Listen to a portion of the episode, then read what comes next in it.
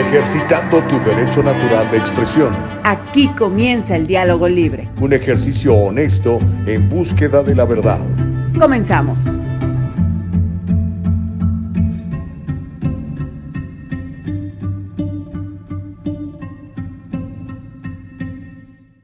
Que nadie nos detenga. ¿Qué tal? ¿Cómo estás? Qué gusto saludarte. Muy buenos días.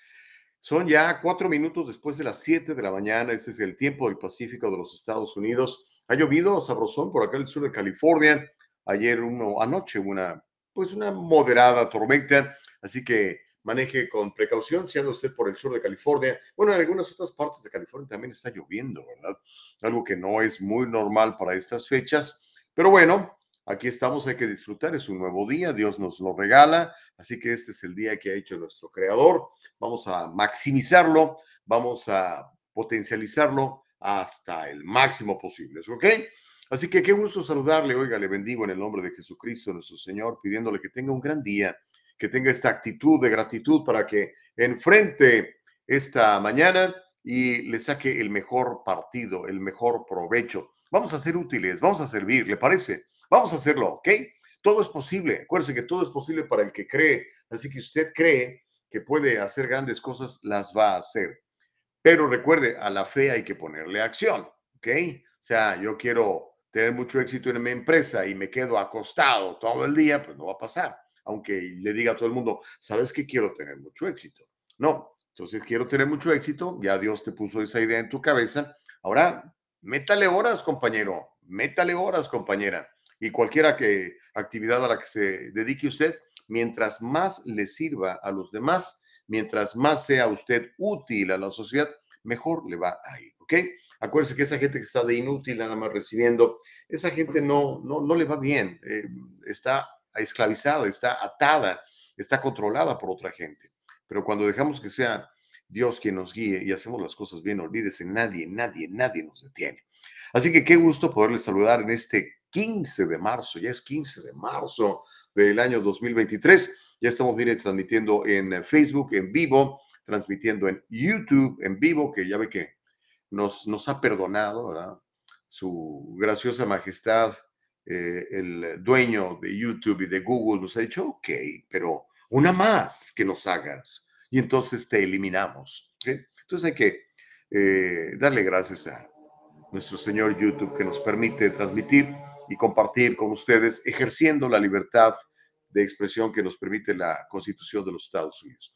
Y estamos transmitiendo en Rumble. De hecho, mire, déjeme ir a Rumble en este preciso instante para ver si está saliendo la transmisión y me doy cuenta que, pues ahí está. Así que qué bonito, muchachito, Matarili Lirirón.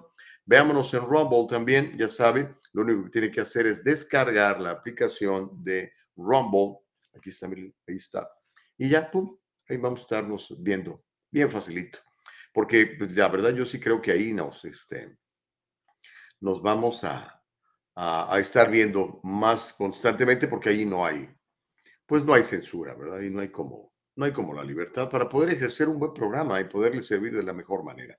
Así que mire, aquí estamos ya transmitiendo las, las noticias del 15 de marzo también. Así que gracias de veras por estar en todas estas plataformas. Hoy tenemos un programazo Ahorita vamos a invitar a, Nicole, que parece que ya se anda, se anda sintiendo mejor, doña Nicole Castillo, eh, para que nos anuncie la celebración del aniversario del programa. Y bueno, para que se vaya usted preparando, vaya apartando su, eh, su día. Es de este viernes en ocho días, ¿ok? Así que ya en un ratito más tendremos más detalles de todo esto.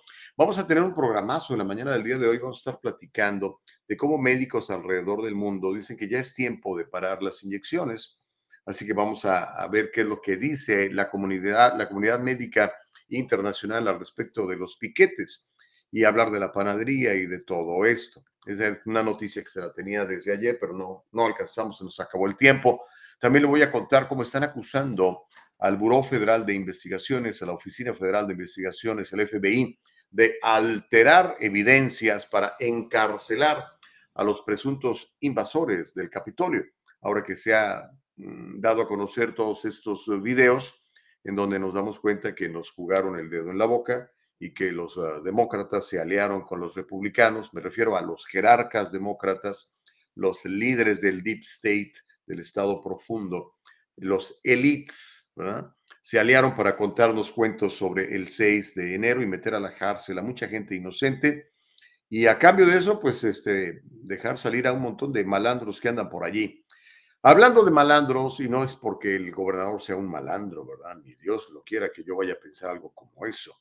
Pero el gobernador de California aún no aclara su relación personal con este gigantesco banco que colapsó, el SVB.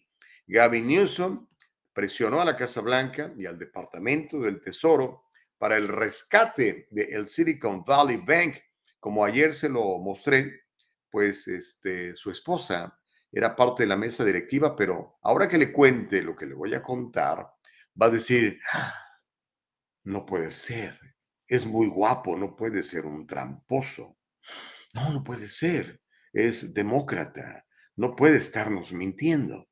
Pues bueno, le voy a contar algunos detalles sobre esta relación personal que mantuvo por un buen tiempo el señor gobernador de California con este banco que reventó y que ha hecho perder a, muchísimo, muchísima gente su dinero.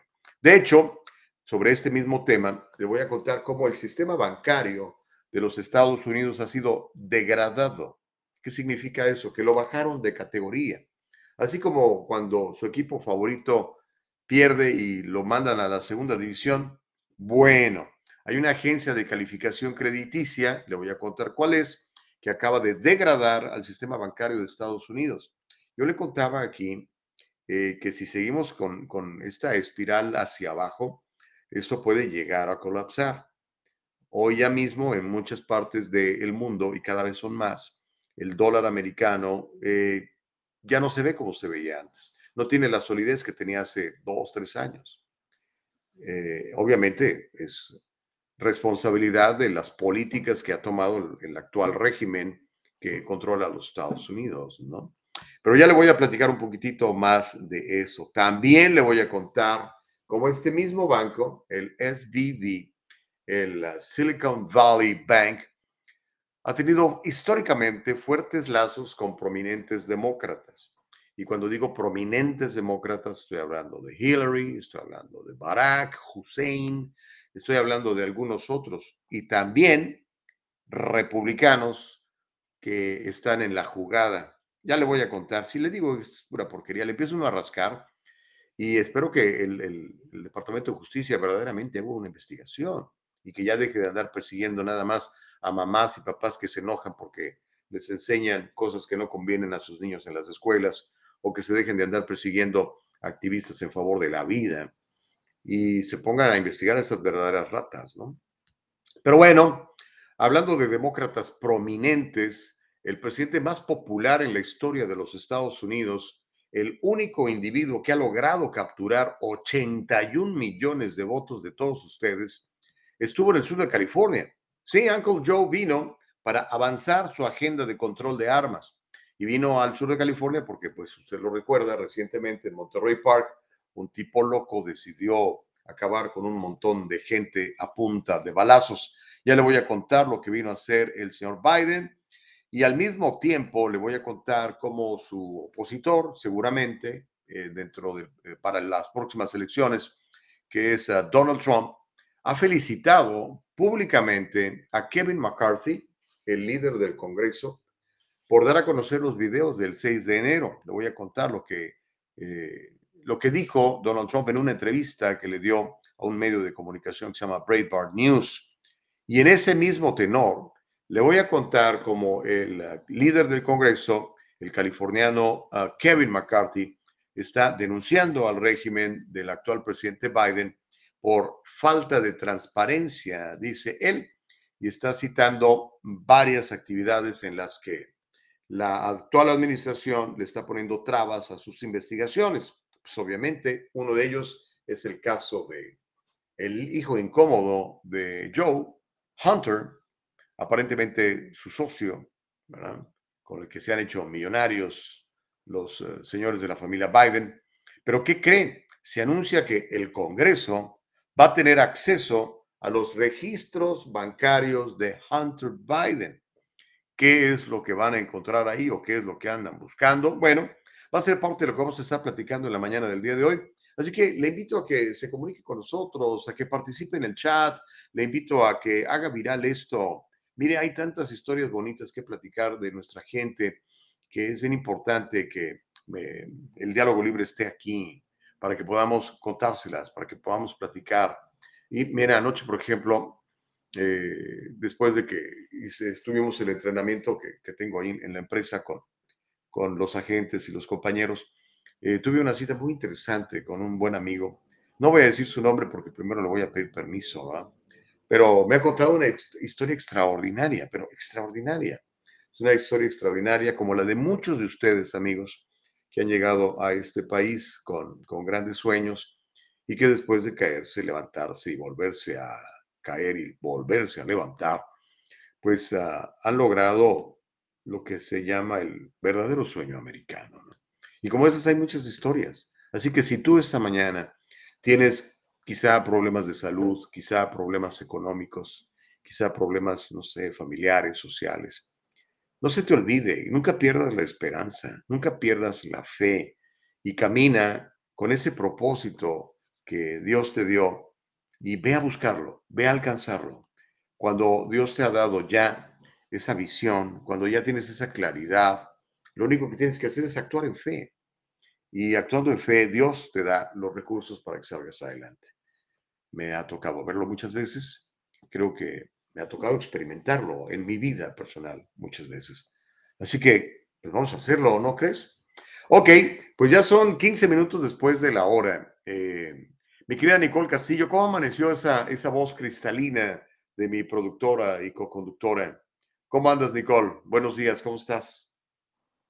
Ah, pues mejor, mucho mejor. Ya este, acabé mis antibióticos, ya estoy con el jarabe y tecitos.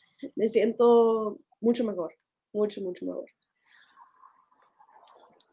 Ah, pues qué bueno. Óyeme, este, emocionada por la celebración del primer aniversario de este viernes en 8. Y sí, estoy muy emocionada, pues ya de esta semana, eh, ya faltan unos días y ya el próximo Ah, fin de semana que viene siendo el 24 viernes, 24 viernes ah, de este mes vamos a tener esta reunión en Covina, en la parriada, como había comentado. Y sí, ahorita mismo pues estamos en lo de recibir la cuenta para poder ya aceptar las reservaciones. Ah, esperemos que puedan acompañarnos. Nos había dicho que sería a partir de las 7 de la tarde, así que invitamos a todos a partir de las 7 de la tarde, 24 viernes. Este, no es este viernes, es el próximo viernes.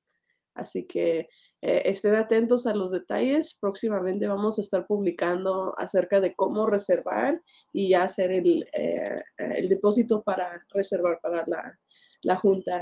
Uh, muchas gracias nuevamente, Gustavo, por estar con nosotros, por informarnos, por mantenernos al día. Y también gracias a todos los que nos escuchan en uh, pues todas las plataformas, ahora que sí estamos en absolutamente todas las plataformas de streaming, tanto en video como en podcast. Uh, muy orgulloso de esa, muy feliz que nos han podido seguir a través de todas estas plataformas.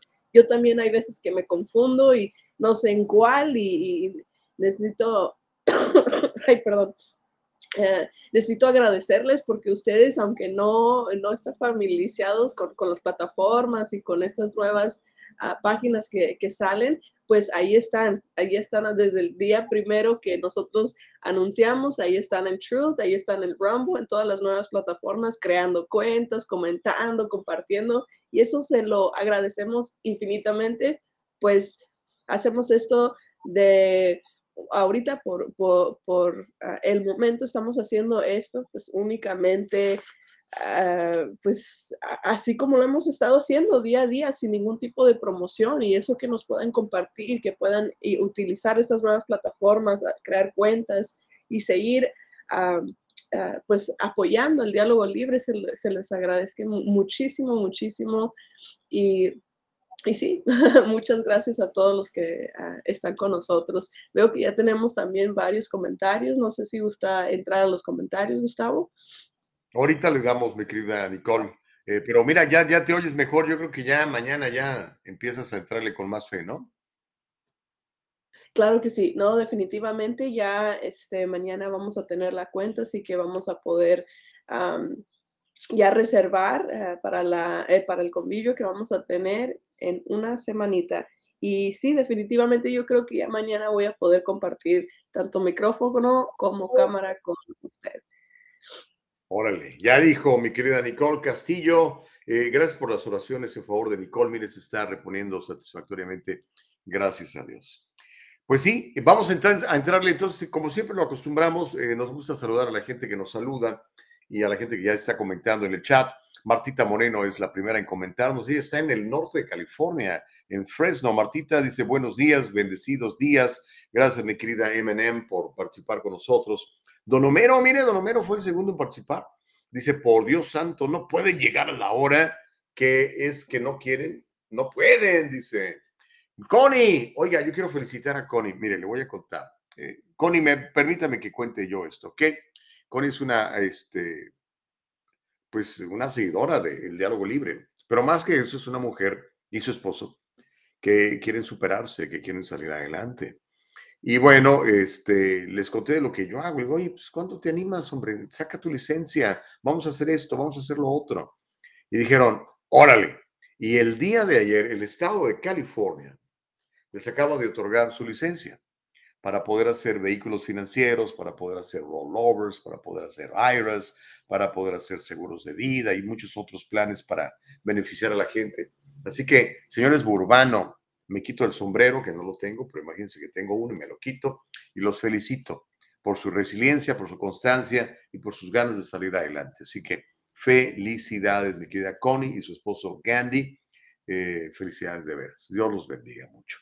Y, esa es la idea, hermanos queridos. Acuérdense que no somos, no somos árboles que estamos en un solo lugar. Tenemos tantas habilidades que tenemos que explotarlas para el servicio de los demás. Y, a cambio de eso, pues Dios nos recompensa ampliamente. No nada más a nivel económico, nos recompensa en todos los aspectos, porque la bendición de Dios es absoluta. No es nada más eh, con dinero o nada más con salud o nada más con amigos, es en todas las áreas. Así que felicidades, mi querida Connie y felicidades a tu esposo Gandhi. Mientras tanto, Imelda Gallegos ya se comunica con nosotros. Ella es de Princess Houses y es organizadora. Muy bien, me encanta que seas emprendedora, Imelda.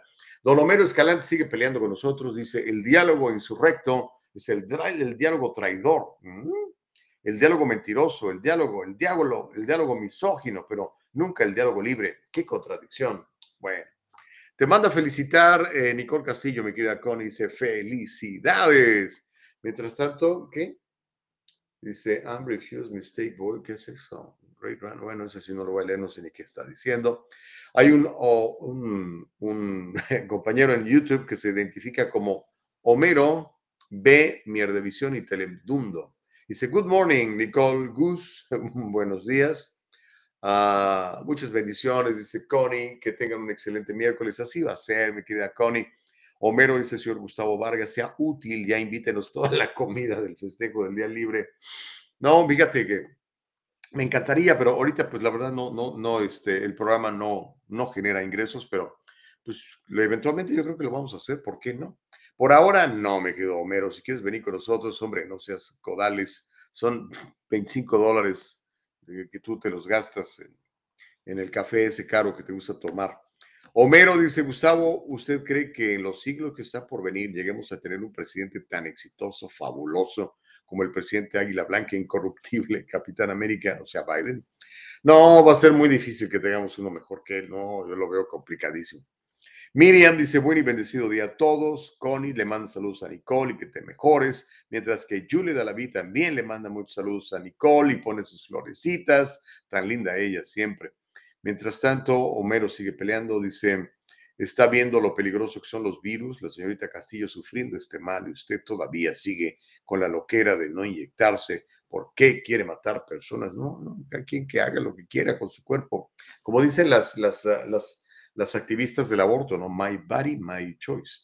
Mike Suárez dice, buenos días muchachones, me da gusto que de regreso. Yo los busqué en todas partes, hasta en la página de ustedes y nada, menos Facebook, porque ya eliminé antes de que nos eliminen a mí. dice Mike Suárez. Estamos en Rumble, Mike. Acuérdate, estamos en Rumble. De hecho, ahorita estaba checando la transmisión en, Rumble y se ve re bonito, salen todos los comentarios, está muy padre. Así que también nos puede seguir en Rumble, ¿ok? Descargue ya Rumble, por favor. Yo creo que ese va a ser el futuro, por lo menos en los próximos años, mientras sigamos con ese control tan brutal de parte de los amos de la tecnología. Nos están de verdaderamente socavando nuestra libertad de expresión. Toda la porquería siempre viene de los Demon Rats, comprobado, es el partido de los welfereros, dice Homero B. de Visión. Ah, caray. Mientras tanto, Homero sigue, sigue echándole porras a, este, a Biden, pues que nadie te detenga, hermano. Eh, no sé si lo haya ido a ver, ayer anduvo por acá. El señor Chávez en Maryland dice, buen día para todos, Nicole, te queremos ver. Ya dijo que mañana, ya dijo que mañana, ¿ok? Homero sigue pidiendo que sea gratis la comida. No, son 25 dólares, Homero. Y aparte quiere un steak, New York steak, imagínate. No, brother, ¿de dónde? Rocío Pérez dice, buen y bendecido día lluvioso. Oh, estás por acá en el sur de California. Sí, pues con cuidado, mi querida Rocío. Y sí, hay que disfrutar este hermoso día que Dios nos regala. Aprovechemos esta lluvia. Orlando dice, buen día, mi Gus. Feliz y bendecido lluvioso miércoles a todos. Órale, pues. Ah, bueno, hay más comentarios. Hay un chorro de comentarios. Norma dice, hola chicos. ¿Por qué en viernes?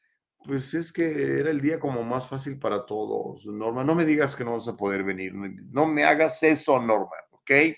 Convence ahí a quien tengas que convencer, a tu esposo o a tu jefe, o si tienes empresa ese día, ciérrala más temprano para que llegues con nosotros.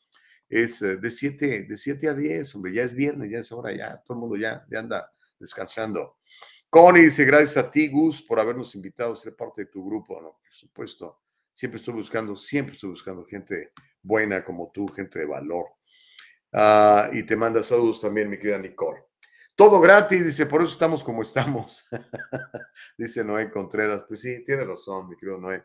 Pero mire, algo de que nos estuvieron dando gratis, que en realidad nada es gratis, ¿no? Como decía mi amadísimo y respetadísimo economista Milton Friedman, there's no free lunch. O sea, siempre alguien tiene que pagar por algo. Entonces, cuando usted le dice, esto es gratis, pues a lo mejor es gratis para usted en ese momento, pero alguien está pagando por eso. Entonces, cuando iniciaron todas estas campañas para que nos inyectáramos por el asunto de la panadería y decían, esto es gratis, esto es gratis, pues en realidad pues sabemos claramente que no es gratis. Entonces, lo que hacen es, eh, pues los gobiernos, ¿verdad? Con el dinero de los impuestos, eh, se endeudan con las compañías eh, farmacéuticas y todo lo demás. Así que nada es gratis. Cuando usted le dice, por ejemplo, en California, el colegio, eh, la universidad, bueno, la universidad, el colegio, los primeros dos años del Community College es gratis, son gratis, pues no es de que sea gratis, ¿verdad? O sea, alguien está pagando por eso. Al final, somos los impuestos que pagamos todos, son los impuestos que pagamos todos los que pagan por todo eso. El gobierno no paga por nada porque el gobierno no produce. Entendamos esa parte. El gobierno no es una fábrica, el gobierno no es una empresa, el gobierno no es un negocio que busca tener ganancias. Normalmente las ganancias son para, para ellos, ¿verdad? para los, los burócratas, los representantes, que muchos de ellos, sobre todo los que están en posiciones de liderazgo, tienden a hacerse millonarios cuando trabajan en el gobierno. Pero le quiero contar esto porque varios médicos, bueno, no varios, miles de médicos, la comunidad médica internacional alrededor del mundo, están pidiendo parar ya el asunto de los piquetes, dicen, ya es tiempo de parar. Recientemente, eh, el señor eh, Fauci, usted lo conoce, eh, ha sido tendencia en Twitter. Ahí no hay censura. Y cuando hace clic en, por ejemplo, hashtag Fauci o hashtag el bicho, obviamente no va a poner el bicho, si no, no sale nada, tiene que poner la otra palabra. No recibe mensajes gubernamentales eh, que sean ah, repetidos. En cambio, va a recibir declaraciones como la del doctor Eli David, que ha sido vista esa declaración por millones de veces. Y básicamente lo que dice el doctor Eli David o Eli David, se escribe Eli, así como Elías, Eli y David. Si lo quiere buscar en Twitter, va a encontrar información muy valiosa de parte de este señor, doctor Eli David, Eli David. básicamente, pues cuestionando todo este asunto de que, eh, pues, póngase otro piquitillito, hombre, y tal, ¿no? Básicamente dijo, Fauci se equivocó sobre los bloqueos, se equivocó sobre estas y las dobles, se equivocó en los medicamentos estos Remdesivir, que aparte de caros, con muy ineficaces, se equivocó con se equivocó con los refuerzos de la y se equivocó también en el origen de el bicho. Es lo que dice este señor ah, en las redes sociales. Y luego se pregunta, ¿tenía razón el doctor Pinocho en algo? Dice, dígame una sola cosa sobre la panadería y sobre el bicho en la que el doctor Pinocho haya acertado. Cada vez es más claro en redes sociales y en otros lugares que las personas están realmente cansadas de que las autoridades sanitarias gubernamentales les echen mentiras. Y finalmente muchos están comenzando a darse cuenta que estas agencias gubernamentales pues no tienen en mente sus mejores intereses, no están ahí para defenderlo a usted. Finalmente, ya algunos le llegó el agua al tinaco. El gobierno, estas grandes corporaciones, no lo tienen a usted en su mejor interés. Esa es la verdad. Ha habido un aumento en las, muertes repentinas, inexplicables y no apropiadas para la edad en al menos 30 países del mundo industrializado. En Irlanda, por ejemplo, murió tanta gente en enero pasado que hubo que posponer los funerales porque no había lugar suficiente. Esto de acuerdo a los noticiarios locales en Irlanda, en Ireland. En um, el periódico The Epoch Times, le recomiendo que lo lea. Están todos estos reportes. Hay un libro del cual platicamos aquí en días pasados, ¿se acuerda? Que yo creo que eso también contribuyó a que la gente de Google, a través de su plataforma de videos que se llama YouTube, decidiera eliminarnos por más de 15 días en que usted no nos pudo ver en esa plataforma. Pero yo le conté de este doctor que se llama Ed Doubt, Ed, Ed, de Edward, y el apellido Doubt, D-O-W-D, que tiene un libro que se llama Causa Desconocida. No voy a decir el nombre original en inglés porque está en los algoritmos, ¿verdad? y eh, narra la epidemia de muertes súbitas que se registraron el año pasado y el año antepasado. Y este libro, léalo, por favor. Argumenta que las muertes súbitas de jóvenes en los países industrializados se deben precisamente a estas, eh, a estos piquetillos. Recientemente, en su cuenta de Twitter, uno de los hombres más ricos del mundo conocido, Elon Musk, que además es dueño de, Twitter ahora, y por eso tenemos libertad de expresión en Twitter, porque él es un cuate que favorece el diálogo libre, es un cuate que favorece el que uno pueda preguntar que uno pueda opinar. Pues recientemente Elon Musk le pidió al doctor Fauci que sea indiciado penalmente por su participación en la panadería y en la creación del bicho. No sé si vio el, el, el, tweet, eh, pero en su cuenta de tweet, Elon Musk dice, me identifico con los siguientes pronombres. Investiguen y metan al bote al doctor Pinocho. Y bueno, eh, finalmente Pinocho se animó a contestar días después de lo que dijo Elon Musk. Y vamos a ver lo que le dijo a su cadena favorita, que es CNN, o por supuesto, ¿eh? My pronouns are prosecute Fauci. ¿Qué tal? Eh? Digo, ya más claro no lo puede poner el señor Elon Musk, ¿no?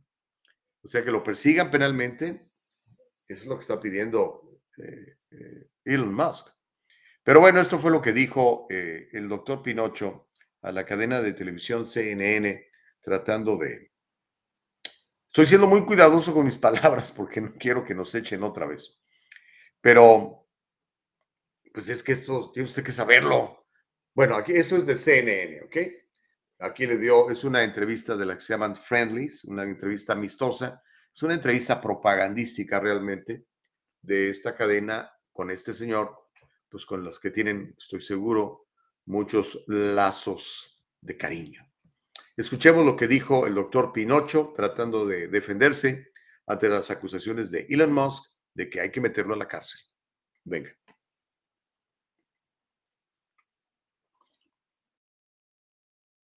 And the other thing I wanted to ask you is, uh, you know, you've been vilified on the far right. I know you know that. Um, and we've seen Elon Musk tweet that his pronouns, uh, he's the owner of Twitter, that his pronouns are prosecute. Uh, Fauci, others in the GOP have talked about arresting you and prosecuting you um, for your handling of COVID. What's your response to that, uh, your response to Musk, and, and what has that been like for your family? Well, I mean, there's no response to that craziness, Jim. I mean, prosecute me for what? What what are they talking about? I mean, I wish I could figure out what the heck they were talking about. I think they're just going off the deep end. That's the answer to your first question. It doesn't make any sense to say something like that, and it actually is irresponsible. Of course, it's going to have a difficult uh, effect and a deleterious effect on my family. I mean, they don't like to have me getting death threats all the time. Every time somebody gets up and spouts some nonsense that's misinformation, disinformation, and outright lies, somebody somewhere decides they want to do harm to me and or my family. So that's the part about it that is really unfortunate. The rest of it is just insanity, the things they're saying, but it does have a negative effect when people take it seriously and take it out on you and your family which is the reason why I still have to have protection, which is really unfortunate. But es realmente desafortunado, dice el doctor Pinocho, de lo que publicó Elon Musk. Pues yo no sé, pues es desafortunado para él, por supuesto, ¿verdad? Porque una figura tan prominente como Elon Musk se hace eco de lo que muchos pensamos en Estados Unidos y en el mundo y creemos que el señor necesita ser investigado, investigado seriamente y si es culpable, pues necesita ir a la cárcel, ¿ok? Obviamente no estamos a favor de que la gente le haga amenazas de muerte como él dice que le han hecho, ¿no? Seguramente se las han hecho. Ah, eso sí no estamos de acuerdo, ¿no? Eventualmente, si lo encuentra culpable y le quieren aplicar la pena de muerte, pues ya será otra cosa. Pero el que uno esté mandando amenazas de muerte, pues no está bien. Pero, qué interesante, ¿no? Que sea el mismísimo eh, Elon Musk que diga, mis pronombres, ya ve que está de moda eso de los pronombres. Yo me identifico como he y como man, o como, no sé, pero bueno. Ah, interesante. Aquí lo vamos a dejar. ¿ok? Si usted quiere comentar, por favor, en el chat, con mucho gusto. Vamos a ir a la primera pausa, mi querida Nicole Castillo. Vamos a ir a la primera pausa, queridos amigos que nos ven en, en todas las plataformas. Ahora sí que ahorita estamos en todas las plataformas. Siempre estamos publicando también en Instagram, aunque no transmitimos en vivo, publicamos en Instagram, publicamos en Twitter, publicamos en Truth Social y transmitimos en vivo en Rumble, transmitimos en vivo en YouTube y transmitimos en vivo en Facebook.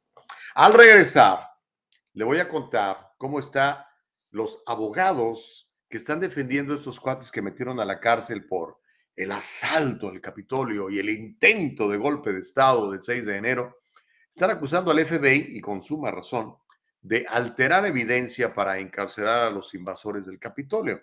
Se les va a caer el teatrito, si no es que ya se les cayó completo. Mientras tanto, seguimos esperando que su graciosa majestad, el gobernador de California, pues nos aclare su relación personal con este banco que colapsó recientemente, el SVB, donde su esposa era miembro de la junta directiva y donde él tenía una muy interesante participación, la cual se la voy a contar al regresar de la pausa. Recuerde que estamos invitándole a que nos acompañe de este viernes en 8 a celebrar el primer aniversario del programa. Ya mañana tendremos todos los detalles donde puede usted mandar sus 25 dolarotes para comer muy rico en este restaurante muy bueno que está en la ciudad de Covina y que se llama La Parrillada y que, bueno, amablemente accedió a prepararnos un menú especial nada más para nosotros ese día. Va a ser bonito. Hacemos la pausa, mi querida Nicole, y regresamos mientras voy a prepararme un café porque ya me urge. Volvemos.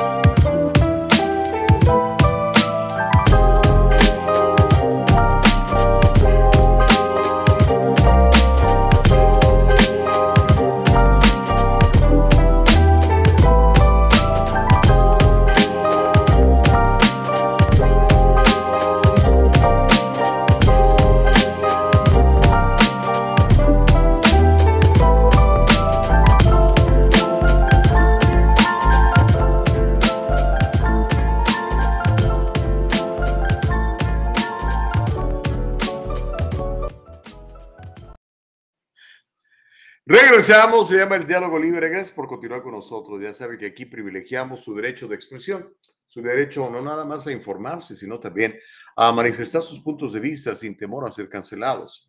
Aquí ejercemos la Constitución, amamos la Constitución, vivimos para la Constitución. Me encanta la Constitución de los Estados Unidos.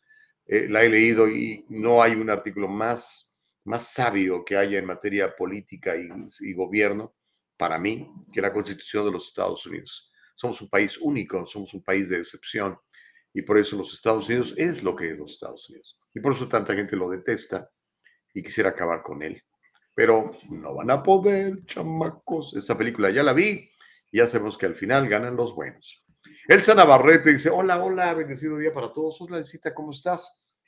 Gracias por estar conectada en Facebook. Recuerden que estamos en Rumble también y estamos en YouTube Live y más tarde nos vas a poder ver en Spotify y nos vas a poder escuchar en ah, Apple y en Anchor también como podcast, ¿ok? Homero dice, señor Gustavo Vargas, ahorita están en todas las plataformas. Pero si no para de decir mentiras ideológicas, puede haber una mentira ideológica. Va a terminar en una esquina con una bocina gritando como loco. Después no diga que no. Le dimos buen consejo que recuperar el buen camino, el camino de la verdad, de los hechos. Pues bueno, este, creemos que eso estamos haciendo, Homero, pero pues a lo mejor tú opinas lo contrario. El señor Noé Contreras, refiriéndose al doctor Pinocho, dice, viejo mugroso, deberían fusilarlo. Ha dejado a medio mundo enfermo y a los demócratas más retardados de lo que estaban, dice Noé Contreras. Mirta dice, buenos días Gustavo y Nicole, les deseo un bendecido día lleno de amor y paz. Desafortunadamente no puedo acompañarles, pues viernes es imposible y en la noche menos, pero espero la pasen súper. Feliz día. Ay, Mirta, qué mala onda que no puedes acompañarnos. a lo mejor después hacemos algo, no sé, como un desayuno, un almuerzo en, en domingo, en sábado. Lo que pasa es que, mire, le voy a contar, este, y yo creo que es el caso de todos ustedes, ¿no? El domingo normalmente yo lo dedico a la familia y a la iglesia, se lo digo. Este, soy muy celoso de ese, de ese tiempo, eh, entonces trato de, estar con mi esposa y con los muchachos, ¿verdad? Ah, y el sábado, pues, híjole, pues todo el mundo también trabaja por lo menos medio día, no es el caso mío, yo trabajo, a veces son las 4 o 5 de la tarde y todavía estoy trabajando. Pero vamos a ver, a lo mejor un, no sé, un, un, domingo temprano, ¿verdad? Un desayunito ahí a 8 de la mañana y después vamos a la iglesia en la tarde. A lo mejor se puede hacer algo como eso, Mirta, para, pues, para poder acomodarte a ti también, ¿verdad? Porque sí me gustaría que nos acompañaras. Miriam Lilia Valenzuela dice, buenos días, que tengas un feliz día. No podemos el viernes acompañarnos, pero si lo cambian para el domingo, con mucho gusto, gracias. Ay, Miriam. Pues sí, ese es un, es un verdadero poema. ¿Domingo? ¿Cómo ven? Domingo, a lo mejor podemos hacer un domingo después de la iglesia en la tarde, por ahí de las 3, 4 de la tarde. Norma dice, sí, domingo, domingo. Ok, hijo de la guayama. Bueno, déjenme ver, déjenme ver. Este, tengo que platicar con, con Nicole y también con, con el proveedor, ¿verdad? A ver si va a decir, ay, Gustavo, me la cambias a cada rato. Lo que pasa es que si es domingo no va a haber música, ni DJ, ni karaoke, ni todo eso. Pero bueno, al final lo que queremos es platicar entre todos, ¿no? Pero miren, le cuento, le cuento. ¿Sabe usted quién es Roger Roots? Rogelio Raíces. ¿No saben? Pues yo tampoco. Pero me acabo de enterar que el señor Roger Roots es un abogado. Él está representando a un cuate que se llama Dominic Pezzola, que es uno de los acusados de la invasión del Capitolio y de querer dar un golpe de Estado a los Estados Unidos el 6 de enero del 2021. Este Roger Roots, este abogado, declaró que el FBI había cometido delitos al alterar la evidencia y ha solicitado que el tribunal designe a un abogado especial para revisar la evidencia. La medida del abogado Roots se produjo días después del testimonio de la agente especial de la, del FBI, Nicole Miller, quien participó en las investigaciones de la agencia sobre los acusados del 6 de enero. Cuando le preguntaron a la agente especial del FBI, Nicole Miller, uh, un abogado que representa a otro eh, acusado que se llama Nick Smith. Ellos son miembros de un grupo que se llama Proud Boys. Es un grupo de, pues básicamente son como boric. Bueno, hay de todos. este, pero son, eh, es un grupo muy conservador de, de, derecha que está siendo acusado de intento de, de golpe de Estado.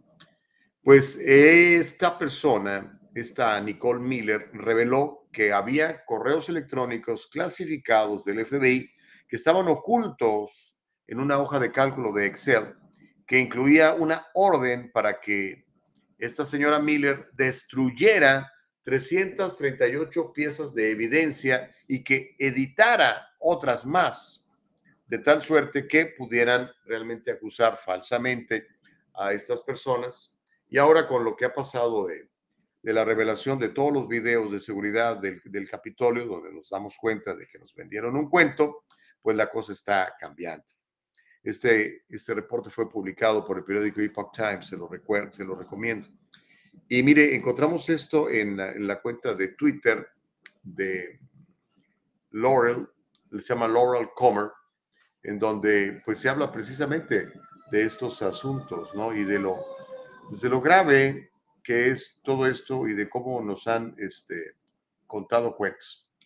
Ahí está precisamente estos, este reporte donde pues eh, el gobierno en coordinación o en contubernio, mira aquí está la carta, este, con, con el FBI están pues tratando de meter a la, a la cárcel a gente que no merece estar en la cárcel. O, pero bueno, vamos a ver en qué termina todo eso. Yo creo que muchos de estos casos que armó artificialmente el FBI y el Departamento de Justicia se les van a caer porque ahora tenemos la evidencia de lo que realmente pasó ese día y pues eso va a ayudar a que muchos de estas acusaciones se vengan al piso. Y hablando de acusaciones, oiga, ¿cuándo irán a acusar a Gavin Newsom? El gobernador de California no ha aclarado su relación personal con el banco SVB, el, el banco del de uh, Valle del Silicon, Silicon Valley Bank. Resulta que, te voy a contar esto, Gavin Newsom, su graciosa majestad, el emperador californiano, presionó a la Casa Blanca y también al Departamento del Tesoro sobre el rescate al Silicon Valley Bank, incluso cuando tres de sus vinerías, recuérdense que Gavin es un empresario, también él es un entrepreneur, es un emprendedor y tiene sus vinerías, sus viñedos. Y aparentemente tres de sus vinerías privadas se encontraban entre los clientes del banco SVB. Entonces dice, rescátenlos, rescátenlos porque quiero mi lana. Esto de acuerdo a un informe publicado ayer en el periódico de Intercept, búsquelo en redes, Intercept, y es un reporte de un periodista que se llama Ken Klippenstein. De acuerdo al reporte de Ken Klippenstein, la relación personal de Newsom con el SVB Bank iba más allá de estas vinerías. Un ex empleado anónimo que manejaba las finanzas de Gavin Newsom le dijo a ese reportero Ken Klippenstein de The Intercept que, textualmente cito, Newsom mantuvo cuentas personales en el Silicon Valley Bank durante años. No está claro si esas cuentas personales todavía estaban activas en el momento del colapso del banco la semana pasada. Si lo fueran, entonces Newsom podría haberse beneficiado directamente del paquete de rescate que ofreció la administración Biden. Biden no lo ha querido decir, pero lo que hizo con el SBB es lo mismo que hizo Barack Obama en el 2008 con los bancos. ¿Okay? Hay que rescatar a estos bancos, hay que socializar la deuda para que entre nosotros la paguemos de tal suerte que Biden va a reembolsar a los titulares de cuentas del SVB, incluso si sus saldos superan el límite de los 250 mil, que es lo único que le asegura el FDIC, el Federal Deposit Insurance Corporation. FDIC no es más que un seguro en donde usted, cuando tiene dinero en el banco, si ese banco colapsa y tiene usted 250 mil dólares o menos, eh, el FDIC le regresa su dinero pero ahora le van a dar dinero de más, aunque tengan, bueno, no de más. O sea, si usted tenía un millón de dólares, pues ya Biden dijo que va a hacer ese rescate bancario. Porque pues tiene que ayudar a Gavin Newsom, pues él cómo va a perder, ¿verdad? Y sus cuates cómo van a perder. Y la esposa, ya sabe, era miembro de la junta directiva de este banco. Un cochinero total, oiga, un cochinero total. Espero que con el cambio de administración, espero que haya cambio de administración el próximo año en la Casa Blanca, el nuevo presidente, que espero que no sea demócrata, investigue a todos estos ratas y los meta a la cárcel, que es donde pertenecen estar, que es donde deben estar. Terrible. Oiga, ¿se acuerda de, ¿cómo se llama esta señora? Martha Stewart. ¿Se acuerda? Una figura que era así como, como Chepina Peralta, pero en gringo. No, era, era una señora muy famosa, ¿no? tenía, tenía, no sé si todavía existe su marca, tenía marcas de, ollas y cosas de estas, ¿no? Y tenía libros de recetas de cocina y todo esto. Ella se benefició eh, de información privilegiada para poder más, ganar más dinero en, en, en, la bolsa de valores, vendió acciones porque le dijeron, y la metieron a la cárcel, a Martha Stewart. ¿Se acuerdan? ¿Cuándo van a meter a la cárcel a todos estos políticos corruptos que se benefician de todo esto? Es, es increíble, es increíble. Pero bueno, hablando del sistema bancario de Estados Unidos y este asunto del SBB Bank, la agencia de calificación crediticia que se llama Moody's, así se llama Moody's Investor Services, degradó al sistema bancario de Estados Unidos, rebajó su perspectiva para el sistema bancario del país. Esto fue el día de ayer, luego de las caídas rápidas y colapsos de el Silicon Valley Bank, del Signature Bank y del Silvergate Bank en los últimos días. Esta agencia es muy destacada, es de calificación de bancos y dijo que cambió a negativa desde estable su perspectiva sobre el sistema bancario de Estados Unidos para reflejar el rápido deterioro del entorno operativo luego de las desde los desastres de depósitos con el Silicon Valley Bank, el banco Silvergate y el Signature Bank y las fallas de LSBB y el SNY. Eso fue dicho por Moody's Investors Services en un informe que dio a conocer el lunes por la tarde-noche. Textualmente cito el informe. Las condiciones operativas se han deteriorado drásticamente. También dijo en una nota, según varios medios de comunicación, este Silicon Valley Bank, este banco Silvergate y el banco Signature llevaron a una crisis de confianza, tanto de los inversionistas como de los depositantes. Eso fue lo que dijo la agencia calificadora Moody's y básicamente ha degradado el sistema eh, bancario de los Estados Unidos a una categoría de segunda. Los prestamistas que tuvieron pérdidas de valores no tuvieron dudas eh, sustanciales y los depósitos no asegurados pueden verse más afectados a medida que los clientes busquen alternativas más seguras para poner sus fondos ahí. La cosa está triste, la cosa no está buena. Pero quiero que veamos este video para entender lo que han hecho los gobiernos, demócratas y republicanos, ¿eh? para entender lo que han hecho los gobiernos durante los rescates bancarios. Esto podría volver a pasar durante el régimen Biden. De hecho, yo creo que ya está pasando porque esto del SVB, del Silvergate y el otro banco, pues es un rescate bancario. ¿Ok? Le están diciendo a la gente, no te preocupes, tus malas prácticas bancarias no van a tener consecuencia. Toda esa deuda yo la voy a pagar, dice el gobierno. Pero con el dinero de quién? Pues con el dinero de todos los contribuyentes. Porque, insisto, una vez más, no hay tal free lunch el gobierno no paga nada, el gobierno no tiene dinero más que el dinero que recoge de nosotros a través de los impuestos. ¿Ok? Entonces, el gobierno no produce. De hecho, este gobierno y otras administraciones más lo que han producido es pura corrupción. Y si no, ve a Mitch McConnell y ve a Diane Feinstein y a Nancy Pelosi y a Lindsey Graham. Estoy hablando de demócratas y republicanos por igual. Bola de corruptos. Pero en fin, quiero que vea este video para que podamos entender cómo se hacen estos rescates bancarios y cómo los que terminamos pagando la cuenta somos todos nosotros en favor de estas elitistas sociedades que nos juegan el dedo en la boca, que despilfarran el dinero y después el gobierno los rescata porque pobrecitos son entidades muy serias. ¿Qué vamos a hacer sin el SBB Bank? ¿Qué vamos a hacer sin todos estos bancos que han rescatado por años de, por sus malas prácticas eh, financieras? Veamos el reporte. Este reporte es de, de la Universidad de Prager, que es muy claro sobre cómo funcionan los, los rescates bancarios y cómo nos perjudican a todos nosotros. Ya lo tiene listo, Nicole. Vamos a echarle un lente, Nicole. Adelante. In 2008, America experienced the biggest meltdown of its financial sector since the Great Depression.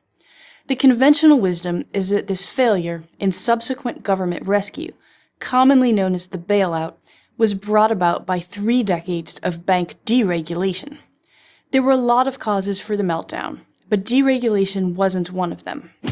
Ironically, it wasn't because the banks had become unmoored from government control that led them into the financial storm. It was because they had become too closely tied to government. For three decades, Uncle Sam, like an enabling parent, had always been there when the big banks got into trouble. The shock in 2008 was that for one brief moment, Uncle Sam wasn't there. In the wee hours of September 15, 2008, Lehman Brothers filed for bankruptcy. The financial industry waited for the feds to step in and save Lehman bondholders like it had saved those of Bear Stearns some months earlier. That didn't happen. Global financial markets seized up as the Dow Jones Industrial Average fell 498 points, or nearly 4.4%. Financial institutions effectively went on strike. Banks wouldn't lend money to other banks, and thus indirectly to the public, because they had no idea which financial institution might go belly up next. The economy can withstand a stock market crash, but a credit market freeze, essentially a cash freeze, can cause a depression, as credit underpins almost all business and personal activities. Indeed, some large companies, including General Electric, were so dependent on these short term credit markets that they were in danger of not being able to pay their workers. The financial industry pleaded with the government to act. Later in the same day, September 15th, it did. The feds wouldn't save Lehman's, but it would save AIG, the primary insurer of mortgage loans. A month later, the Troubled Asset Relief Program, TARP, a $700 billion plan to pump taxpayer cash into America's banks and financial institutions was approved by Congress. Public officials generally agreed that the free market had failed.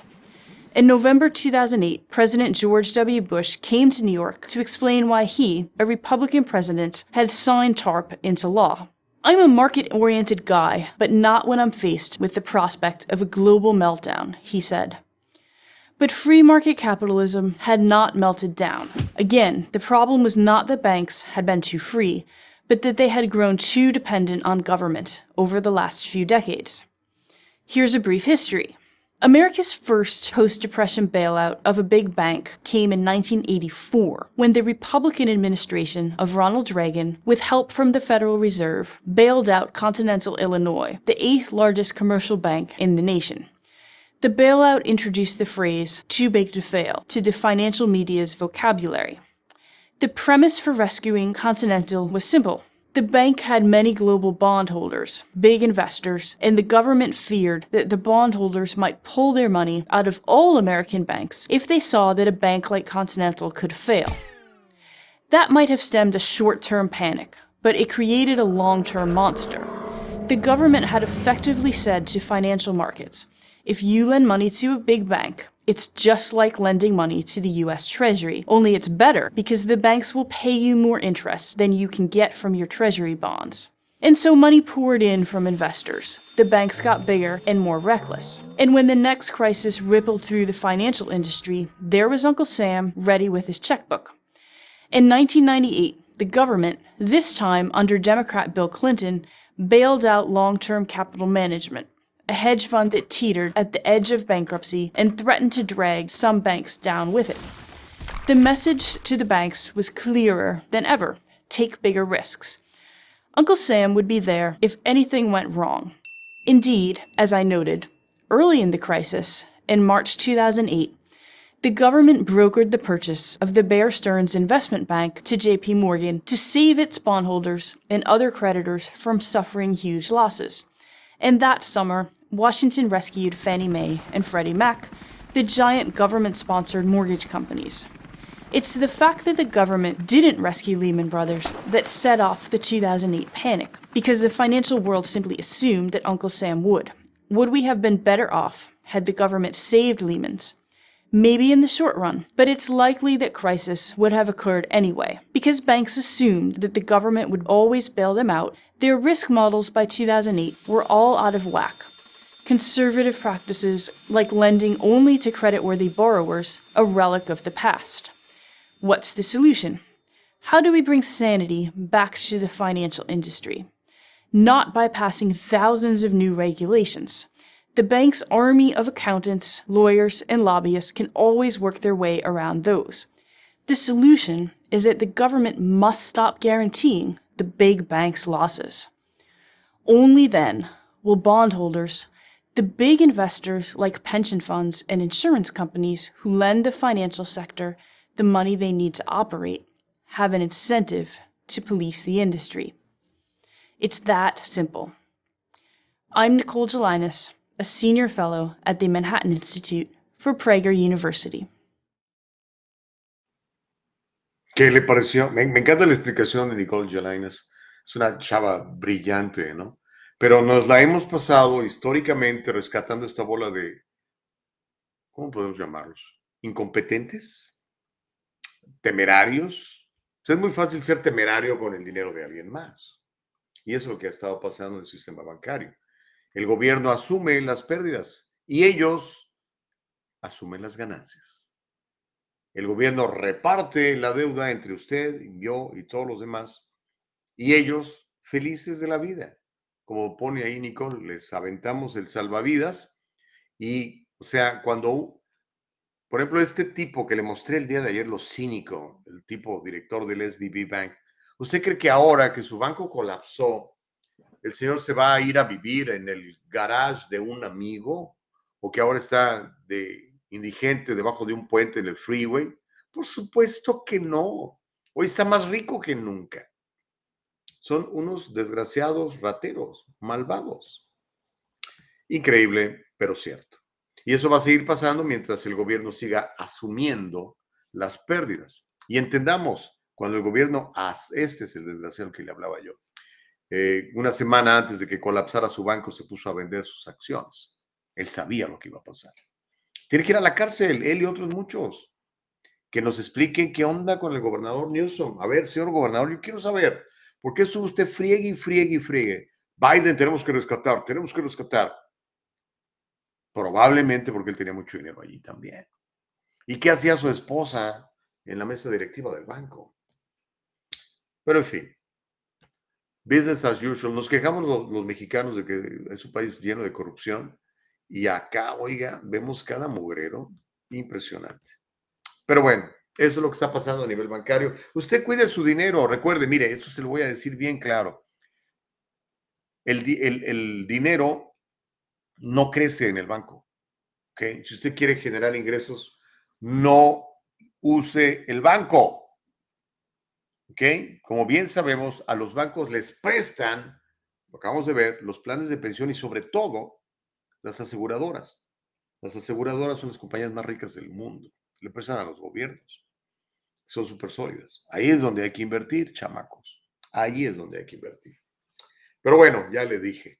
El banco se usa nada más para hacer una transacción porque necesito hacer un cheque, porque necesito hacer un depósito, porque necesito que me mandes dinero a esa cuenta. That's it el dinero en el banco no crece.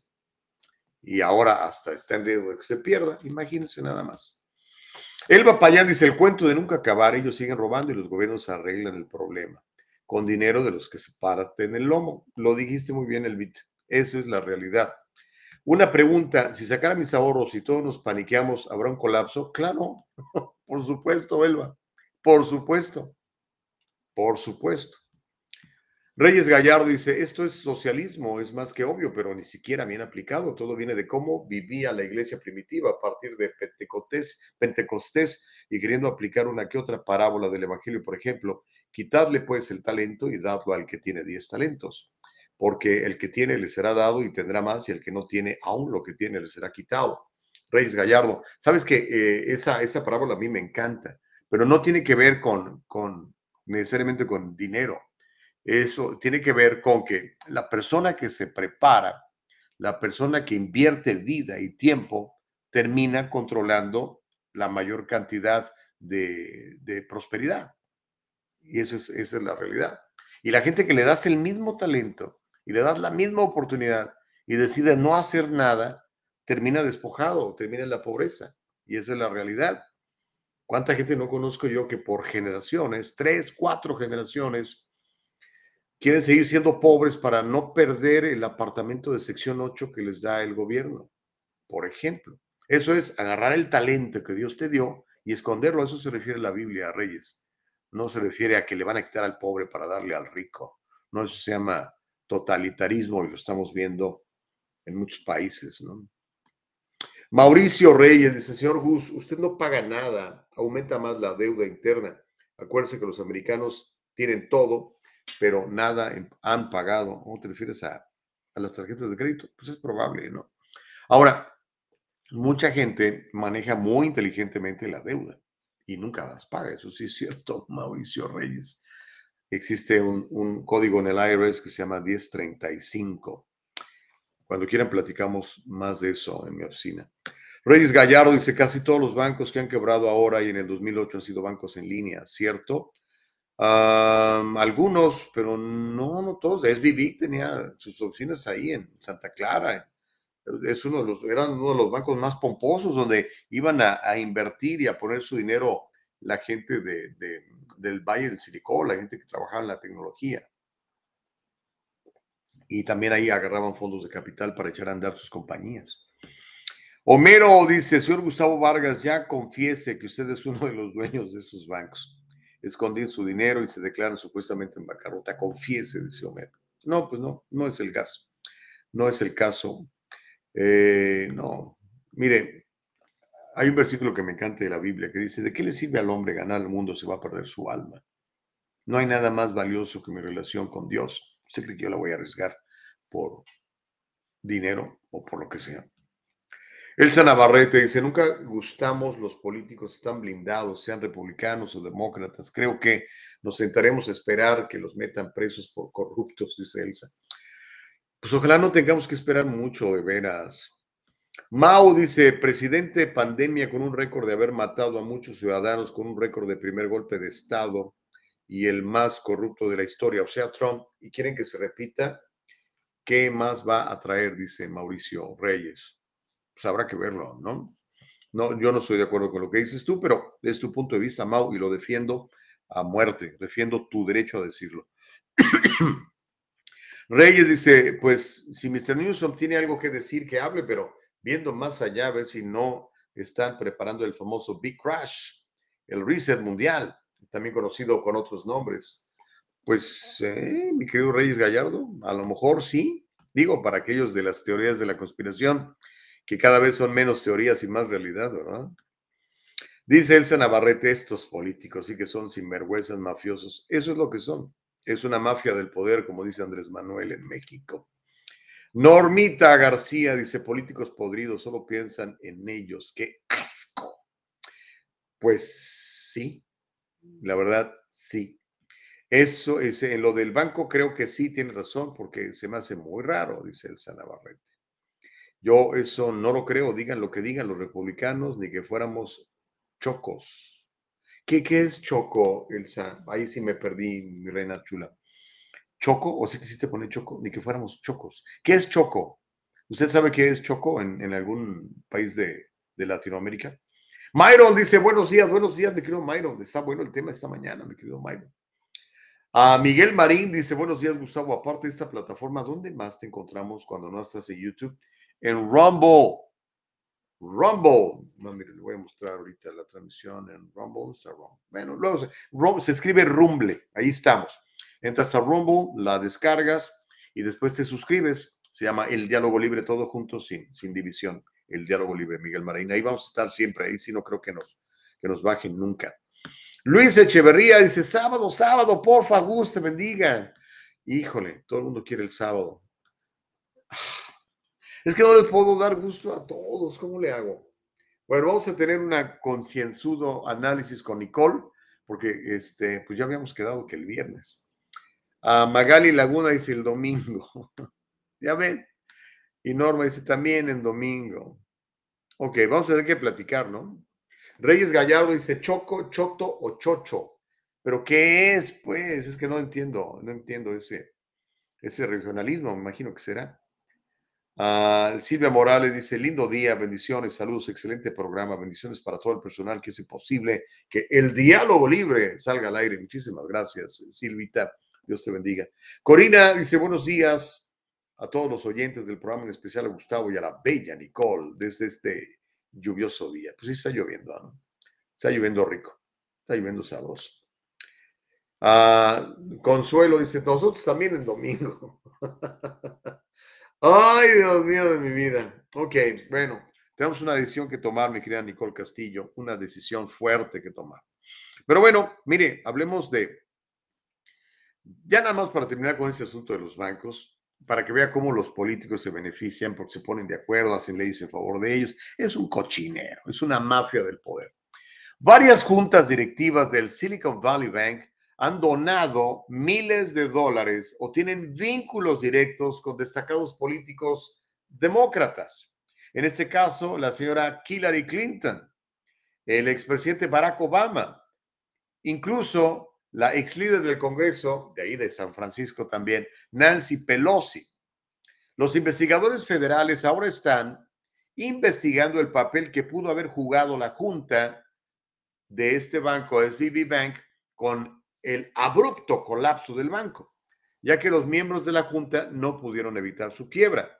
Aunque hay 12 miembros de la Junta, varios están bajo escrutinio por sus donaciones y conexiones con políticos demócratas. Por ejemplo, la directora de la Junta, Kate Mitchell, es una mega donante de Hillary Clinton, como la ve desde ahí. De hecho, ella oró en un santuario después de la derrota de Clinton en el 2016 ante Donald Trump. Le digo, es una mafia del poder.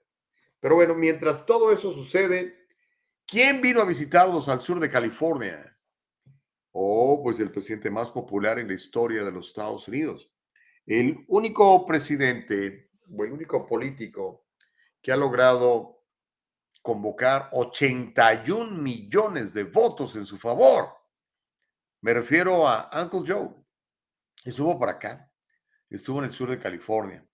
Vino a Monterrey Park, ¿se acuerda donde hubo el tiroteo de este viejito loco que agarró armas y empezó a matar gente en un salón de baile? Que afortunadamente fue detenido antes de que matara más gente. Pues bueno, Biden decidió usar esa plataforma, ¿verdad? Para promover su agenda de que la gente no tenga armas. Biden firmó una orden ejecutiva ayer, 14 de marzo, para avanzar en las medidas de control de armas, incluido un paso hacia la verificación universal de antecedentes, tanto como lo permita la ley actual sin requerir una nueva legislación. Biden anunció la orden en un discurso en el lugar del tiroteo del 21 de enero del 2023 que mató a 11 personas e hirió a 9. La orden aumenta la cantidad de verificaciones de antecedentes antes de la venta de armas de fuego para acercarse lo más posible a las verificaciones de antecedentes universales sin legislación adicional. La orden ejecutiva de Biden promueve el uso ampliado de las leyes de bandera roja, los red flags, que es el escrutinio de la industria de las armas y también la capacidad de identificar y detener a los tiradores. Biden también le va a pedir a la Comisión Federal de Comercio que emita un informe sobre la comercialización de armas de fuego para niños. Según Biden, esto se lograría mediante una mayor aplicación de la ley bipartidista de comunidades seguras. La ley será especialmente instrumental en la implementación de al menos dos de los planes más controvertidos de Biden. Ahora, le voy a mostrar eh, dos videos relacionados con el tema. Uno, donde Biden dice lo que va a hacer, ¿verdad? Y de lo que está logrando con eh, esta medida para evitar que la gente tenga un acceso fácil a las armas. y sobre todo que, sean eh, los malvados los que tengan las armas, ¿verdad? Aunque sabemos normalmente que esto se lo he repetido hasta el cansancio. El malvado es malvado y el malvado normalmente no compra las armas legalmente, las compra de otra manera. Normalmente los que compramos armas, ¿ok? Es, somos ciudadanos decentes, que lo único que queremos es defendernos de estos malandros. Pero bueno, eh, el primer video tiene que ver con el discurso de Biden y el segundo video tiene que ver con un grupo defensor de la posesión de armas eh, que está eh, denunciando esta medida de Biden como anticonstitucional. Así que, mi querida Nicole, si quieres pasamos primero la, la de Joe Biden, donde habla del el control de armas y después vemos la, el, el, punto de vista de, pues, de los que defienden su derecho a tener armas y, eh, y que se oponen a tantas revisiones. Pero bueno, aquí está Uncle Joe hablando ayer en Monterrey Park de esta orden ejecutiva que ha tomado para buscar controlar las armas y que la gente no las compre tan fácil si tiene antecedentes eh, de estar medio loco del cerebro o cosas así. In the meantime, my executive order directs my attorney general to take every lawful action possible, possible to move us as close as we can to universal background checks without new legislation. The executive order also expands public awareness campaigns about the red flag orders, laws. Second thing it does, the executive order ramps up our efforts to hold the gun industry accountable. It's the only outfit you can't sue these days. And it directs the Attorney General to public release, publicly release alcohol, tobacco, and, fam- and firearms inspection reports. And it will help folks recover and build after wild, that they help folks recover and build after wildfires and superstorms and droughts. Congressional Republicans should pass my budget instead of calling for cuts in these services or defunding the police or abolishing the FBI. And I'm determined once again to ban assault weapons and high capacity magazines. In the meantime, my executive order directs my attorney general to take Okay. every. Lo bueno es que le ponen las, las letritas de lo que está diciendo porque hay ocasiones en que sí tiene una complicación para, para entender lo que dice el señor Biden porque pues ya, no, no, pues ya está medio viernes y como que tiene muchos problemas de, de dicción. Ok, está bien, ándale pues. Am, pero se fija cómo miente, dice que los republicanos son los que quieren, los que quieren quitarle fondos a la policía. Ay, Dios mío de mi vida. Ah, Y, lo que pasa es que con esto abusan de la mala memoria de la gente, ¿no? O de la gente que nada más ve Telemundo y CNN y esas cosas, ¿no? Ah, dicen, oh, sí, los republicanos quieren quitarle fondos a la policía.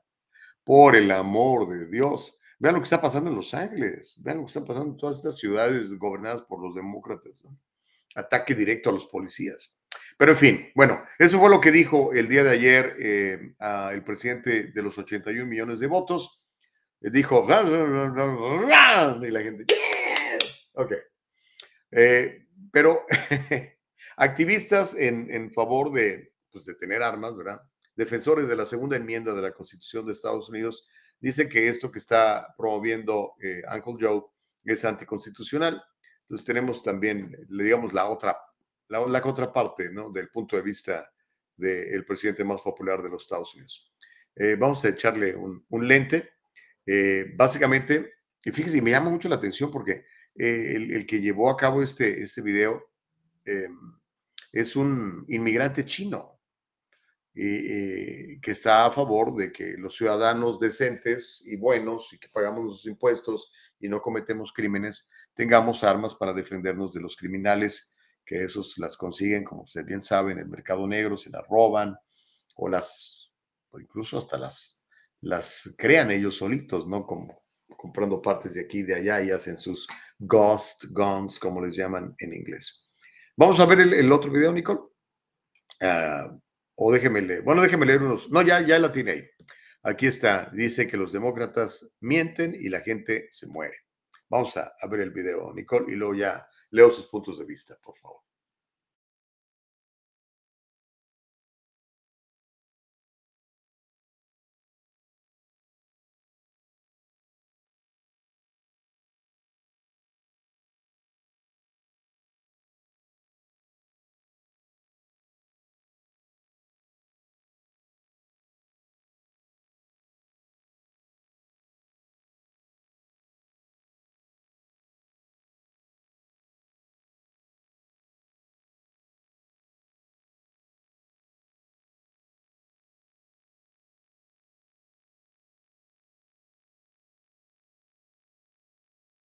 So the Republicans have AB 328. Um, this is for, uh, He didn't even uh, trying to get the Congress to pass the law. He just do it in executive order.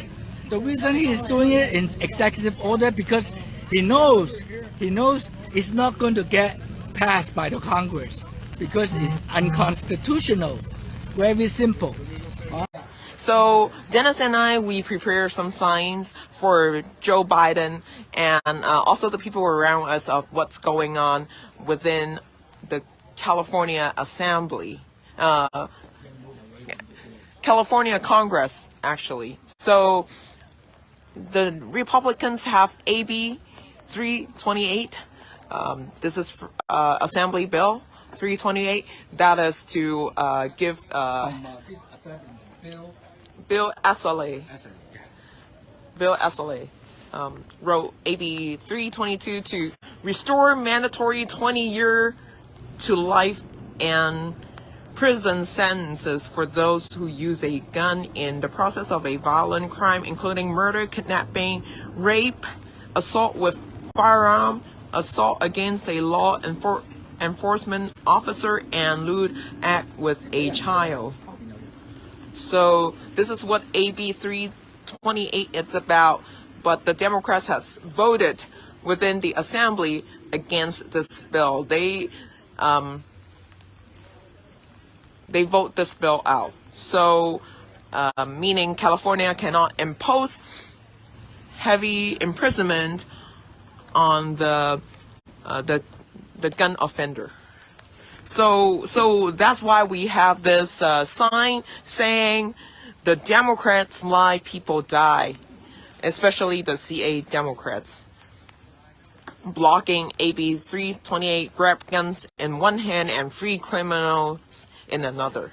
So we reporting up to here so far. Thank you for watching.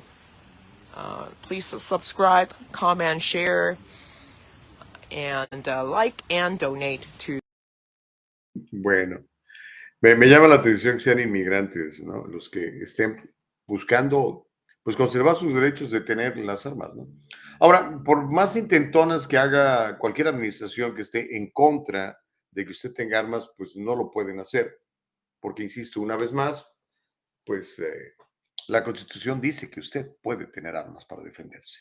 Así lo dice. Y no dice qué tipo de armas, simplemente dice arms, bear, bear arms. La única manera sería una reforma a la Constitución de los Estados Unidos y para eso pues está complicadísimo. Creo que es el 75% del Congreso que tiene que estar de acuerdo y el Senado lo tiene que aprobar y el, presidente lo tiene que firmar. O sea, no va a pasar, pues. Digo, yo sé que hay mucha gente que le molestan las armas. A mí no me molestan las armas. A mí me molesta la gente mala con armas. Los malandros allá afuera. Esos me molestan. Porque pues violentan, roban, matan. Let's go, Brandon, dice Myron Duarte. Elba Payán dice, lástima que por la lluvia no puede ir a verlo, a echarle porras. sí, de hecho, ya ven cómo estaba lloviendo, estaban los pobres ahí, este, inmigrantes estos ahí, promoviendo su, su defensa a tener y portar armas. Feli Fuentes dice, ¿qué cree? Mi hermano tenía armas en su casa, pero llegaron unos malandros rateros y lo balacearon en cuanto abrió la puerta, seis balazos, y se robaron todo su dinero, que ni era mucho, y hasta sus armas. Mm, Te lo creo, Feli. Qué triste, ¿no? O sea que tu, tu hermano ni siquiera tuvo tiempo de defenderse. ¡Wow! Qué triste caso. Y sí, los malandros tienen armas. La gente decente a veces no tiene. Myron dice, cuando los demócratas usaron gun free zone areas, solo usaron esto como blancos a campo abierto de ataques. Gun control no es acerca de las armas, sino del control de las masas indefensas desarmadas, dice Myron. Pues sí, estoy de acuerdo contigo, Myron. Eh, afortunadamente todavía podemos, si somos decentes, eh, tener un arma o dos o tres o las que usted quiera. No se oye, dice Elba. Sí, al principio tuvimos problemas con la grabación, pero después ya la pudimos ver bien. Gracias, Elvita, por, por el, notar. Noé Contreras dice un aplauso para este patriota. Se refiere a esta persona inmigrante que estaba defendiendo nuestro derecho a tener armas. Carlos dice, ¿qué tal, mi Gus? Buen día, aquí saludándote a ti, a tu equipo. Buen día, saludos para Don Homero, alias el doctor Chapatín. Jejeje.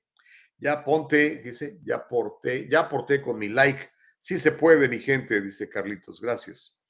Feli dice, las armas jamás serán prohibidas a la venta porque igualmente que el narcotráfico deja mucho dinero al gobierno. Mm, interesante. Homero, ¿qué dice? Homero Mier de Visión y Teledundo. Brandon, como siempre, en los acuarios, porque siempre las focas aplaudiendo. Ok. Norma García dice, balbucea el capitán. Chinche Ruco, ya que se jubile. Ah, quiere otros cuatro años, ya dijo que, que, va por, que va por otros cuatro años, a ver si logra mejorar esa cifra de 81 millones de votos. En una de esas consigue 90 millones de votos. He va, dice, too big to fail. Recuerden la administración Obama, Biden. Pues sí. Y cómo socializaron la deuda de estos desgraciados y nosotros la estamos pagando. Mau Reyes dice, hay que darle chance a DeSantis o a Newsom. Eh, pues sí, pero no creo que vaya a pasar, Mau. A lo mejor Newsom sí, ¿eh? Pero eh, DeSantis de plano no lo creo, aunque le van a echar todos los kilos, ¿eh? La derecha, la izquierda quiere a DeSantis, obviamente no quieren a Trump. No lo quieren de contrincante. Uh, Noriz dice, Gustavo, qué bueno que ya estás de regreso. Es que nunca nos fuimos, Noriz. Nos, nos fueron los malvados estos de YouTube, pero seguimos transmitiendo en Rumble y en Facebook. Eh, así que aquí estamos, Noriz. Este, cuando no nos encuentres en la plataforma de YouTube, búscanos en Rumble. Se escribe rumble, rumble.com. Ahí suscríbete, descarga la aplicación y ahí, ahí no hay censura. Ah, dice Giva, Gustavo, como siempre, socializar las pérdidas y privatizar las ganancias, corruptos, hijos de... Sí, estoy de acuerdo contigo, lo denuncio constantemente. Mm, mm, mm, dice Mike Suárez, Gustavo, ayer escuché el programa y acerca del tema que hablaban, a los narcos deberían darles cadena perpetua a los que agarraron aquí y Andrés Manuel sus comentarios acerca de los demócratas, dice Mike Suárez.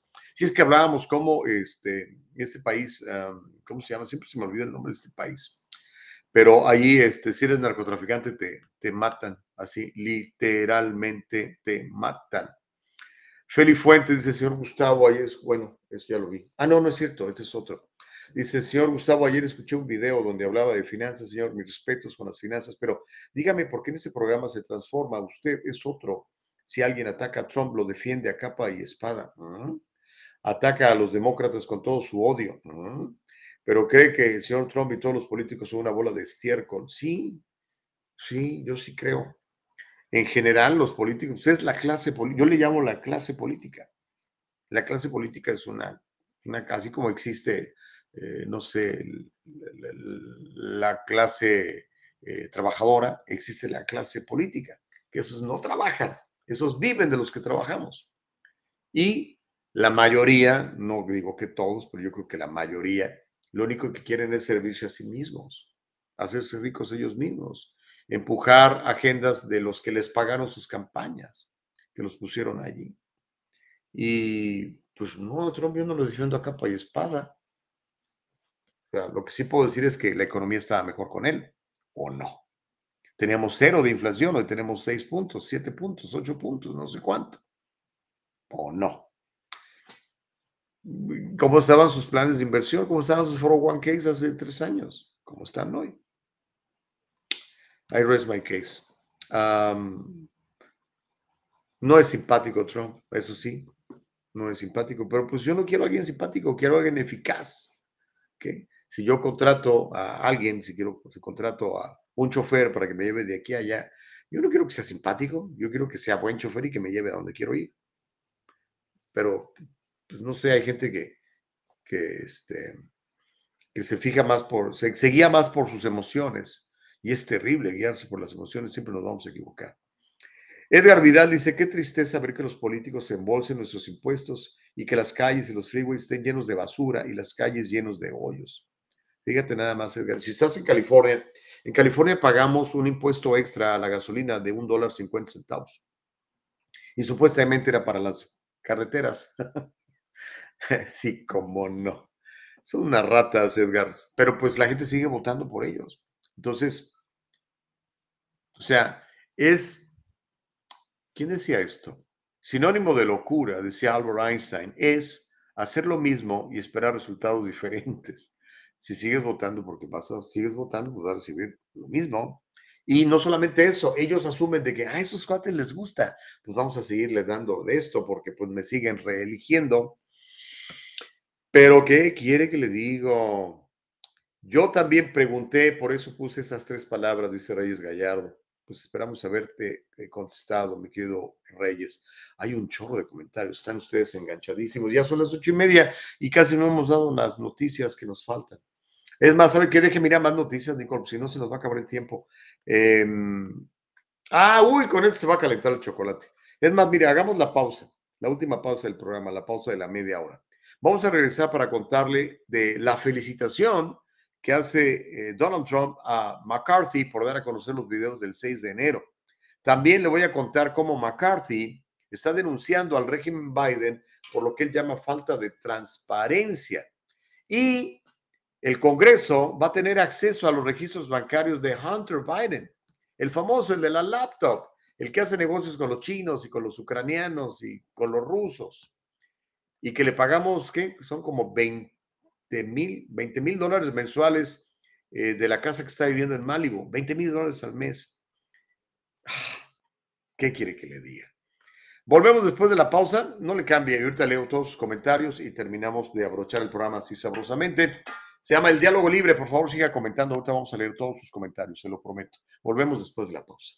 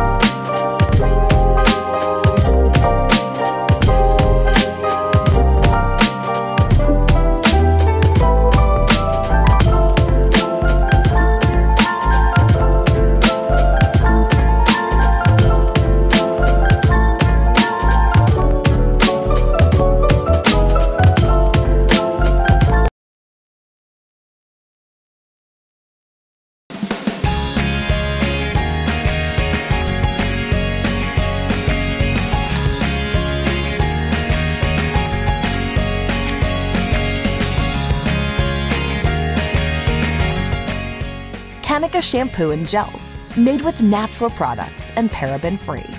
Leaves your hair silky smooth, and the gels keep it in place all day. Kanika, for today's generation. And most important, Kanika, made with love.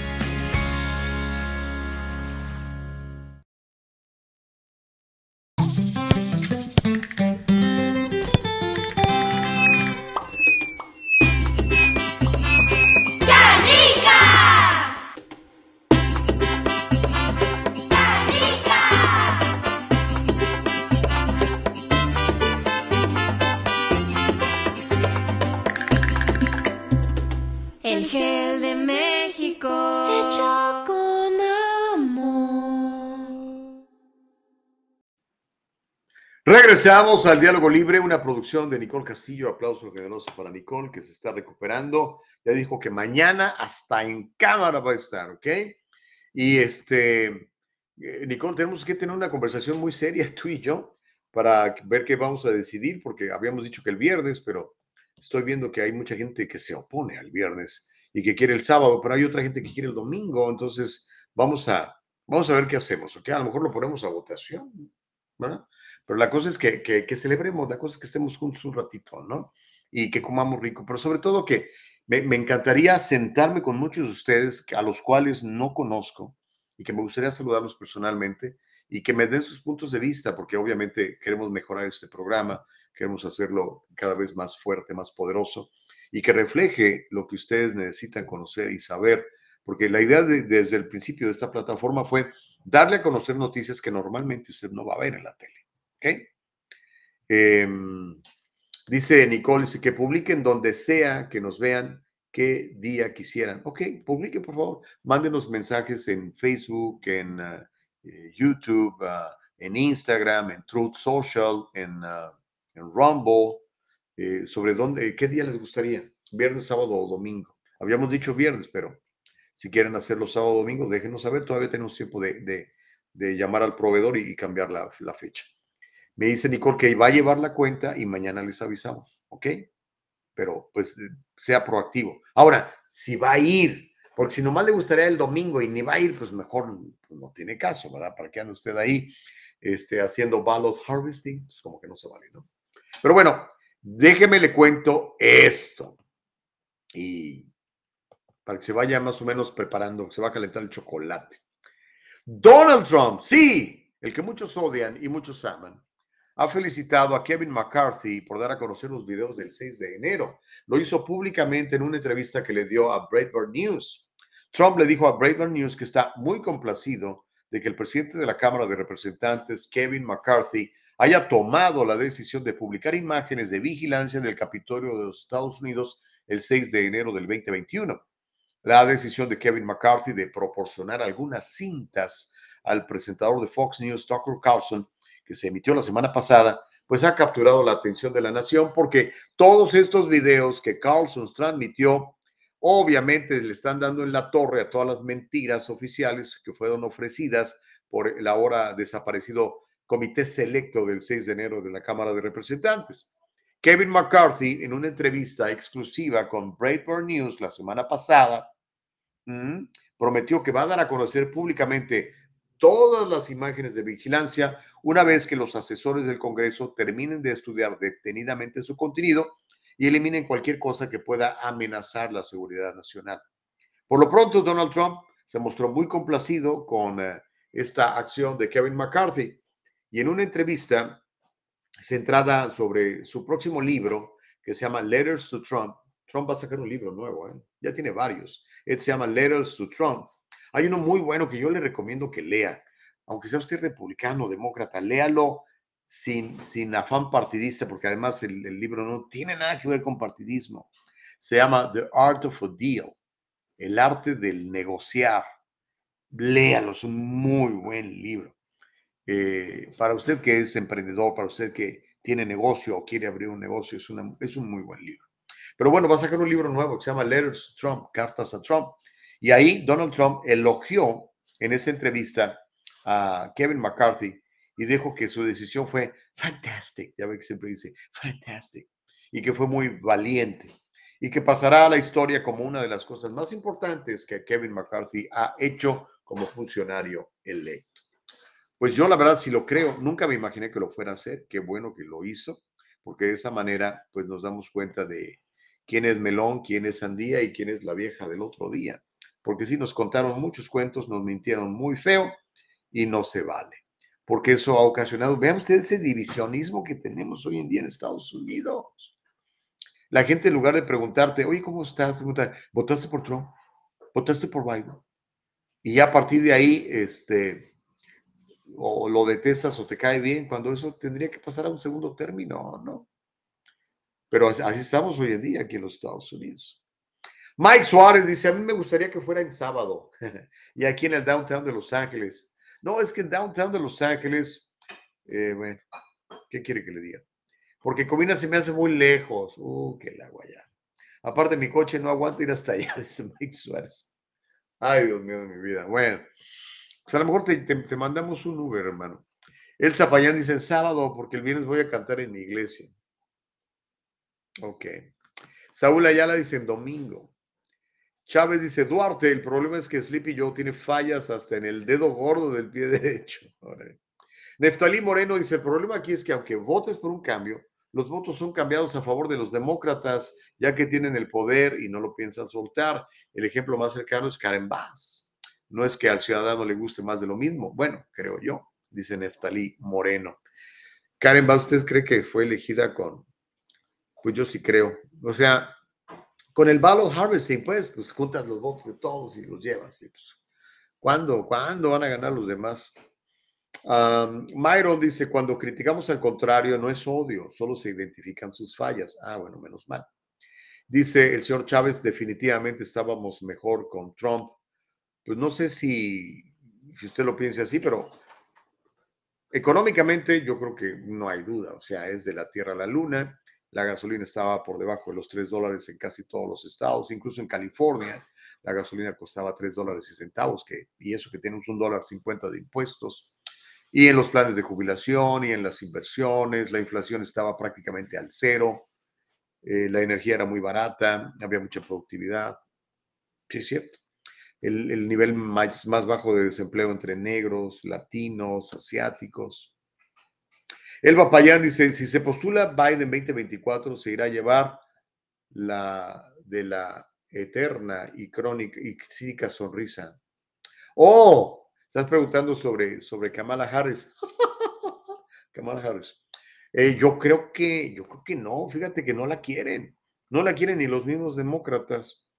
Eh, pero ¿a quién pondrían de, candidato para vicepresidente? ¿A Gavin Newsom? Ay, papantla, tus hijos vuelan. A Myron Narde dice, let's go, Brandon. Bueno, ok. Consuelo quiere que sea el, el domingo al mediodía. O sea, aparte. Ok, Connie. Pues ustedes pidan y vamos a ver, ¿no? Este, el sábado, el sábado dice por el tráfico del viernes, dice Homero B. Mierdevisión. Pues vamos a ver, vamos a ver. O sea, va, lo, ustedes lo van a determinar. Ahora sí que ya lo abrió la productora y lo que dice la productora aquí es ley. Ustedes van a determinar. Jueves, viernes o sábado. Yo habíamos quedado que era el viernes en la noche por el karaoke y la música, pero si quieren sábado o domingo, comuníquense con Nicole, publiquen aquí y vamos a contabilizar y pues de ahí vamos a tomar la decisión, ¿ok? Mientras eso sucede, chicuelos, McCarthy ha denunciado al régimen Biden por falta de transparencia. Ahorita le voy a mostrar un video. El presidente de la Cámara de Representantes, el republicano por California, Kevin McCarthy, dijo que la administración del presidente demócrata Joe Biden ha estado luchando contra la transparencia en cada paso del camino, con investigaciones republicanos investigando los negocios familiares del presidente. Usted sabe que Biden se ha hecho millonario después de, de trabajar duramente como político más de medio siglo. La entrevista que le hicieron a Kevin McCarthy fue grabada en la oficina ceremonial del presidente de la Cámara de Representantes de Estados Unidos y llegó ante el Departamento del Tesoro finalmente. Vamos a ir a la cuenta de Breitbart News en Twitter, donde hay un, un pequeño eh, clip donde Kevin McCarthy habla precisamente de la falta de transparencia de la actual administración que le ha estado tratando de poner piedritas en el camino para que pueda crear comisiones que investiguen muchas de las uh, tranzas, raterías y cosas que hay por allí. Lo que sí es muy obvio, oiga, ¿para qué nos hacemos? El clan Biden es un clan corrupto, así como el clan Bush, así como el clan Clinton, como el clan Obama también. Es una bola de corruptos. ¿okay? Y en el caso de, de, Biden, pues su hijo se ha enriquecido al amparo de la posición de su papá, particularmente con lo que pasó con Burisma en Ucrania, con lo que ha pasado con los chinos y con los rusos, con los que él ha negociado abiertamente. Y el que se llevaba el 10% de esa lana era Joe Biden. ¿ok? Y su hermano, que también es otra rata, es un pájaro de cuenta. Espero que pronto, pronto, pronto sean indiciados penalmente estos señores, porque son corruptos. Pero bueno, aquí está lo que dijo Kevin McCarthy al respecto de la que la administración Biden pues no coopera, pues cómo va a cooperar, pues le vas a descubrir ahí todo el enjuague y cochinero que tiene. Pero vamos a ver este pequeño video, ese pequeño videoclip, en donde McCarthy también habla de Chuck Schumer por tratar de detener esta avalancha de información a la que ya hemos tenido acceso muchos de ustedes y nosotros en este programa del Diálogo Libre y que demuestra que pues que hay un cochinero a nivel eh, político entre las élites republicanas y demócratas que son la misma cosa y se alían para robar y para empoderarse, para tener control y a nosotros, pues, que nos lleve el tren, ¿no? Aquí está el, el pequeño video, vamos a ver. Your counterpart in the Senate, Chuck Schumer, uh, the Democrat Senate leader, uh, majority leader over there, uh, his reaction to this was he called for Rupert Murdoch and Fox News as a channel to censor Tucker Carlson. We see push for more censorship from the left all the time. That's their answer to everything. What's your reaction to Chuck Schumer trying to keep the information from the public? I wish Chuck Schumer would read the Constitution. The Democrats always go to censorship. You, you watched what they did with the laptop, you watched what they did with Twitter. They, they want to use government as much as they can to censure what people can see and what people can know. This is the difference between us. I believe in the Constitution, I trust the American people, and you should just have the ability to have all the information and let people make their own judgment. Darle toda la información y que la gente, nosotros, el pueblo, decidamos, ¿no? Yo creo que me parece muy sabio y sano lo que dice Kevin McCarthy. Donde sí no estoy de acuerdo con Kevin McCarthy es donde dice, nosotros los, que los demócratas siempre están a favor de, censurar. Yo diría los demócratas y los republicanos. Lo que pasa es que pues él es republicano, ¿no? Pero usted escuchó lo que dijo Mitch McConnell, enojadísimo porque Kevin McCarthy le había dado acceso a Tucker Carlson todos esos videos que hoy ya son públicos y todo el mundo los puede ver y todo el mundo puede juzgar. Y Lindsey Graham y tanta gente de los llamados rhinos, de estos políticos que tienen muchos años en el gobierno y que es, es, la misma porquería. No hay una diferencia entre demócratas y republicanos. Literal. Perdónenme que se los digan. A lo mejor republicano, no lo quiero ofender. Los demócratas, bueno, eso siempre se ofenden, así que ya ni siquiera le paro mucha bola a eso, ¿no? Pero eh, si usted es republicano, está registrado en el Partido Republicano, tiene que reconocer que su partido ha sido parte del problema y que, por ejemplo, el clan de los Bush es un, clan de rateros, traidores a la patria. ¿O no? o va a decir que estuvo muy bien lo que hicieron y lo que siguen haciendo. Pero en fin, este, qué bueno que se han liberado estos, estas, estas imágenes y que las podemos ver y podemos juzgar y podemos sacar nuestras propias conclusiones sin que nos empujen una narrativa y nos digan, pasó esto y pasó aquello. Y no es cierto, no pasó, no es cierto, es mentira. Art Aguilera dice, al fin lo entendiste. No, no sé a qué te refieres, Art, pero pues ya entendí algo que bueno, ¿no? La Chapis dice, perdone mi ignorancia, pero ¿usted cree que si regresa Trump, regresaría el país a como estaba el de presidente? Gas prices, inflation, etcétera. Pues eh, es lo que esperamos, ¿no? Y si no, el otro. Pero, o sea, no podemos seguir como vamos, con esa inflación galopante. Es, es imposible para, para una familia que trabaja y se esfuerza a comprar una casa, por lo menos en California. O sea, el precio promedio de una casa está por encima de los 800 mil dólares. No manches. Para conseguir un préstamo necesitas un préstamo convencional, necesitas dar el 20% de enganche.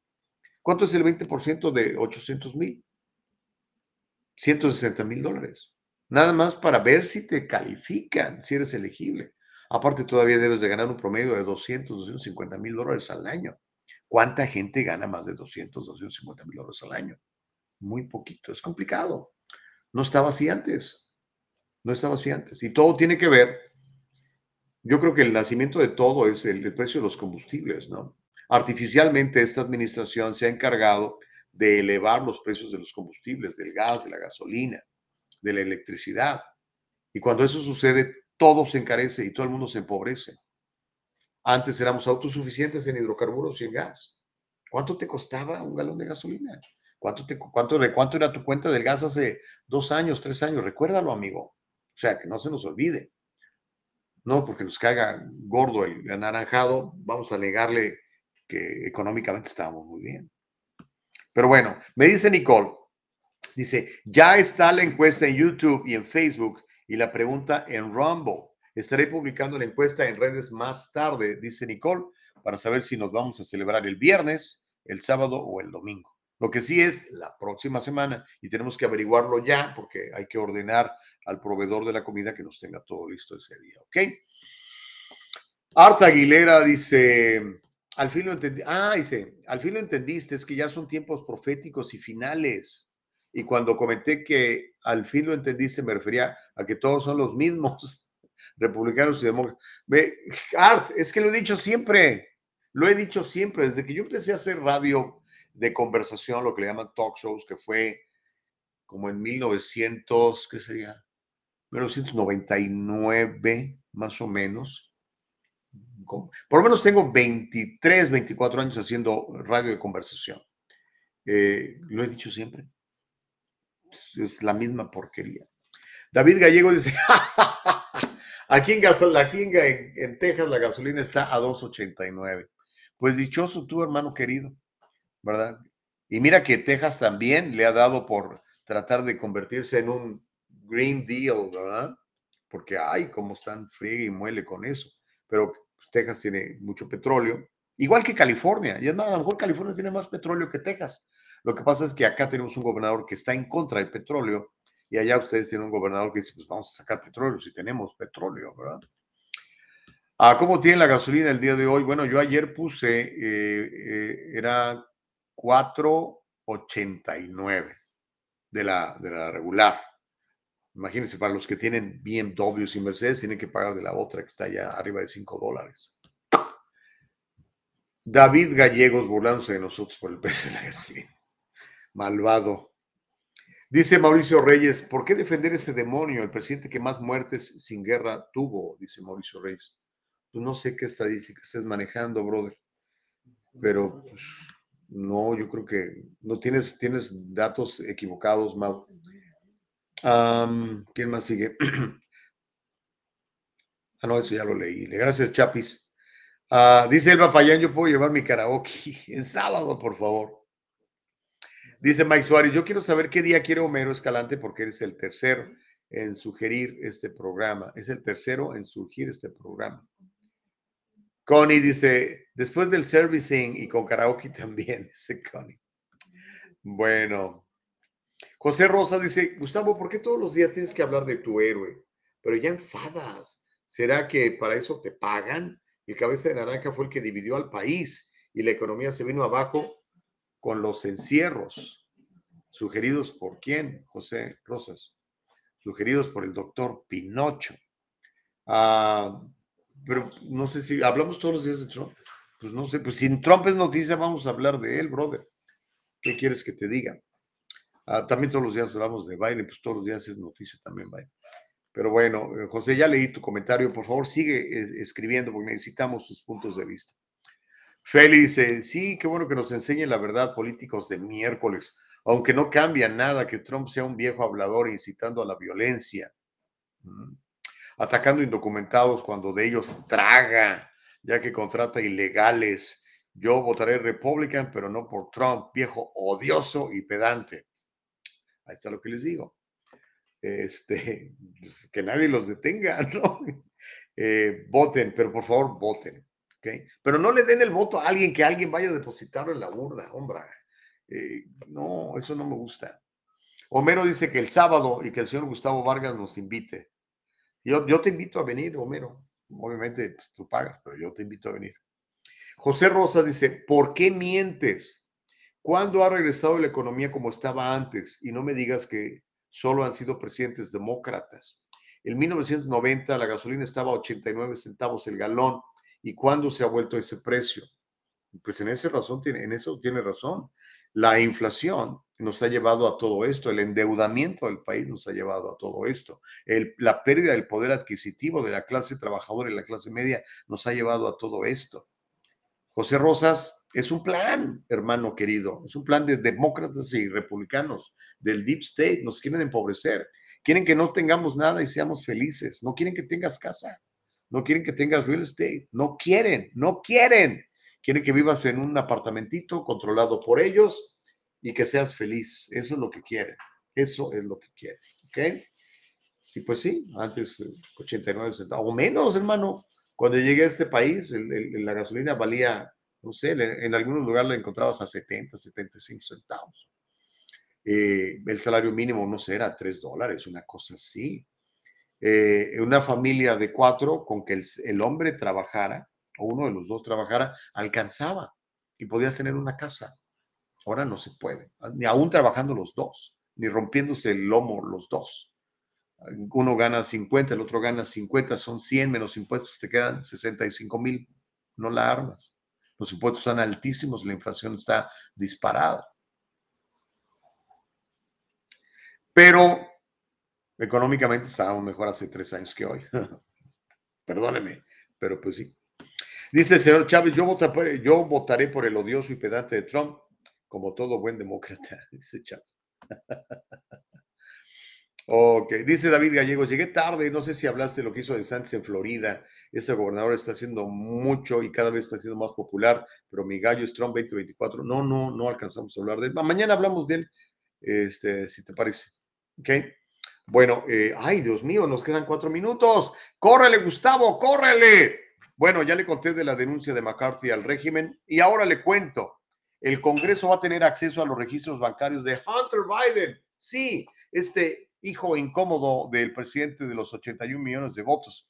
Resulta que el Comité de Supervisión y Rendición de Cuentas de la Cámara de Representantes, que está investigando a Hunter Biden, va a tener acceso a los registros bancarios que guardaría relación con los presuntos ilícitos del hijo de Biden con China y con Rusia. El comité, el presidente del comité eh, investigador es un republicano, se llama James Comer, dijo que el Departamento del Tesoro les va a conceder los llamados informes de actividades sospechosas para facilitar la investigación del Congreso. Después de dos meses de dar largas al asunto, finalmente el Departamento del Tesoro nos ha facilitado por fin el acceso a los informes de actividades sospechosas de la familia Biden y de las transacciones comerciales de sus asociados, fue lo que dijo el congresista Comer. Nunca debería habernos llevado a amenazar con celebrar una audiencia y realizar una entrevista transcrita con un funcionario bajo pena de perjurio para que el Tesoro finalmente accediera.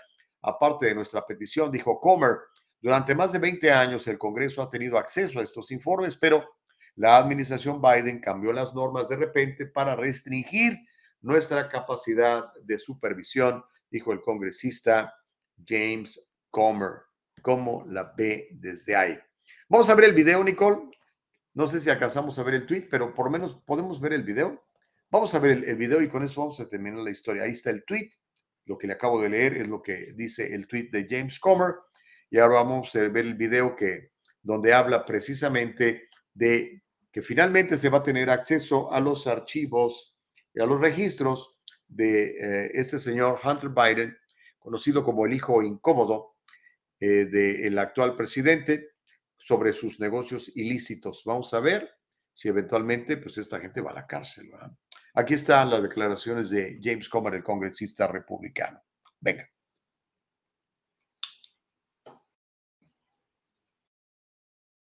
They got money from people directly linked with the Chinese Communist Party for what? You know, for years we've heard, well, it was because of a business deal, it was an energy deal. I don't see any energy deal here. All I see are transactions from China to a, a an LLC, which was essentially a pass through, and then deposits into the Biden account from that LLC it doesn't show any business activity and on where it says in the wire for the purpose that's left blank. Hmm. So so we don't know what that money was for but i don't see any business activity here. It looks like it was influence peddling and if so that's illegal. That's called lobbying they got money from people directly linked with the Chinese Communist Party for what? You know, for years we've heard, well, it was because of a business deal, it was an energy deal. I don't see any energy deal here. All I see are transactions from China to a, a an LLC, which was essentially a pass through, and then deposits into the Biden account from that LLC.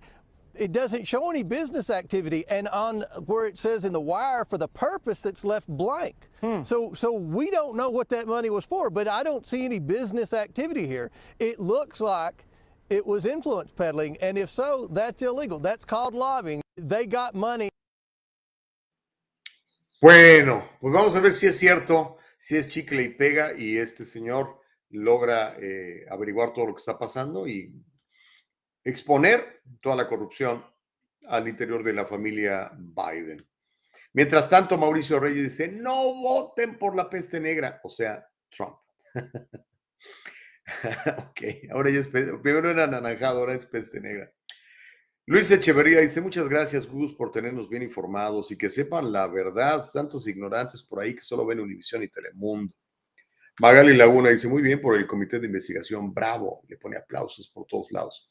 Evelio, hermano querido, ¿cómo estás? Dice, saludos y bendiciones, Gustavo, Nicole y equipo.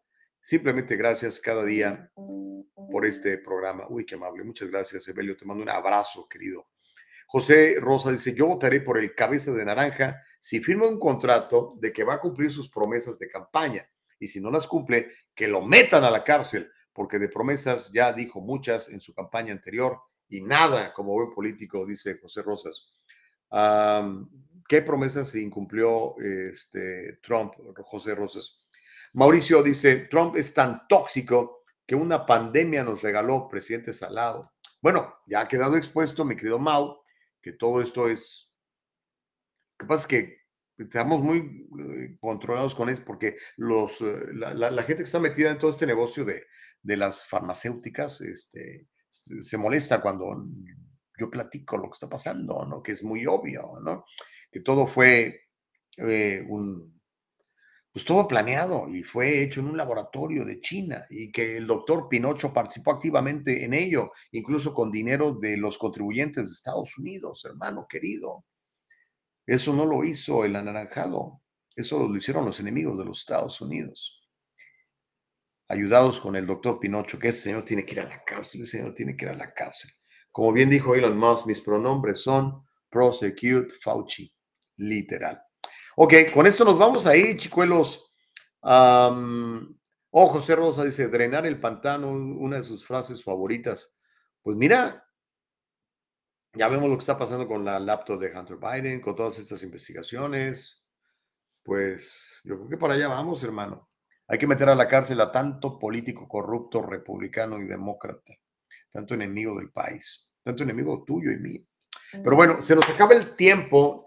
Eh, mañana le seguimos. Mañana entonces ya vamos a determinar qué día es la reunión. Pero cómo me encantaría poderlos saludar, intercambiar puntos de vista, comernos un taco juntos, eh, ya sea que sea el próximo viernes, o sea, de, este viernes en ocho, o el próximo sábado, de este sábado en ocho, o el próximo domingo, de este domingo en ocho. Lo vamos a determinar pronto, de acuerdo a lo que usted está opinando. Ahora, si usted va a opinar, a opinar es porque va a venir. que si, si, no va a venir, no opine, por favor. Ah, dice José Rosas, si va a la cárcel Biden, vuelvo a creer en la justicia de los Estados Unidos. Híjole, pues está difícil, pero pues ¿por qué no? Si el tipo es una rata y un corrupto, pues tiene que ir. Juan Carlos Gómez, Juanca, dice buenos días, bendiciones. Dice Mauricio Reyes, nunca enjuició a Clinton y sigues defendiendo a ese salado. Sí, fíjate, debieron haber ido detrás de Hillary y su negocio, cómo lavaron dinero con su Clinton Foundation, ¿no? Pero en fin, Uh, nos tenemos que, Nicole Castillo, bravo, productora, mañana vas a estar ya con nosotros eh, en video y en audio también. Eh, pues le seguimos, mire, aquí está ya, este, ¿qué, dice aquí? Sábado. Dice, ah, mira, ahí está, ahí está, ahí está, ahí está, ahí está la votación, ahí está la votación. Si es sábado, si es domingo, si es viernes, ahí usted nos dice, ¿ok? Nos vamos, pero mañana le seguimos con el favor de Dios. Estamos aquí para servirle. Se llama El Diálogo Libre. Estamos en todas las plataformas y queremos servirle siempre y seguir defendiendo la Constitución de los Estados Unidos y la primera enmienda que dice que usted es libre de pensar y de decir. Por favor, defiende ese derecho y no deje que nadie se lo coarte. Que tenga un día lleno de bendiciones alcanzadas y que la luz de Jesús le guíe. Déjese guiar por Dios para que le vaya muy bien. ¿Ok? Adiós. Bye. Que nadie nos detenga.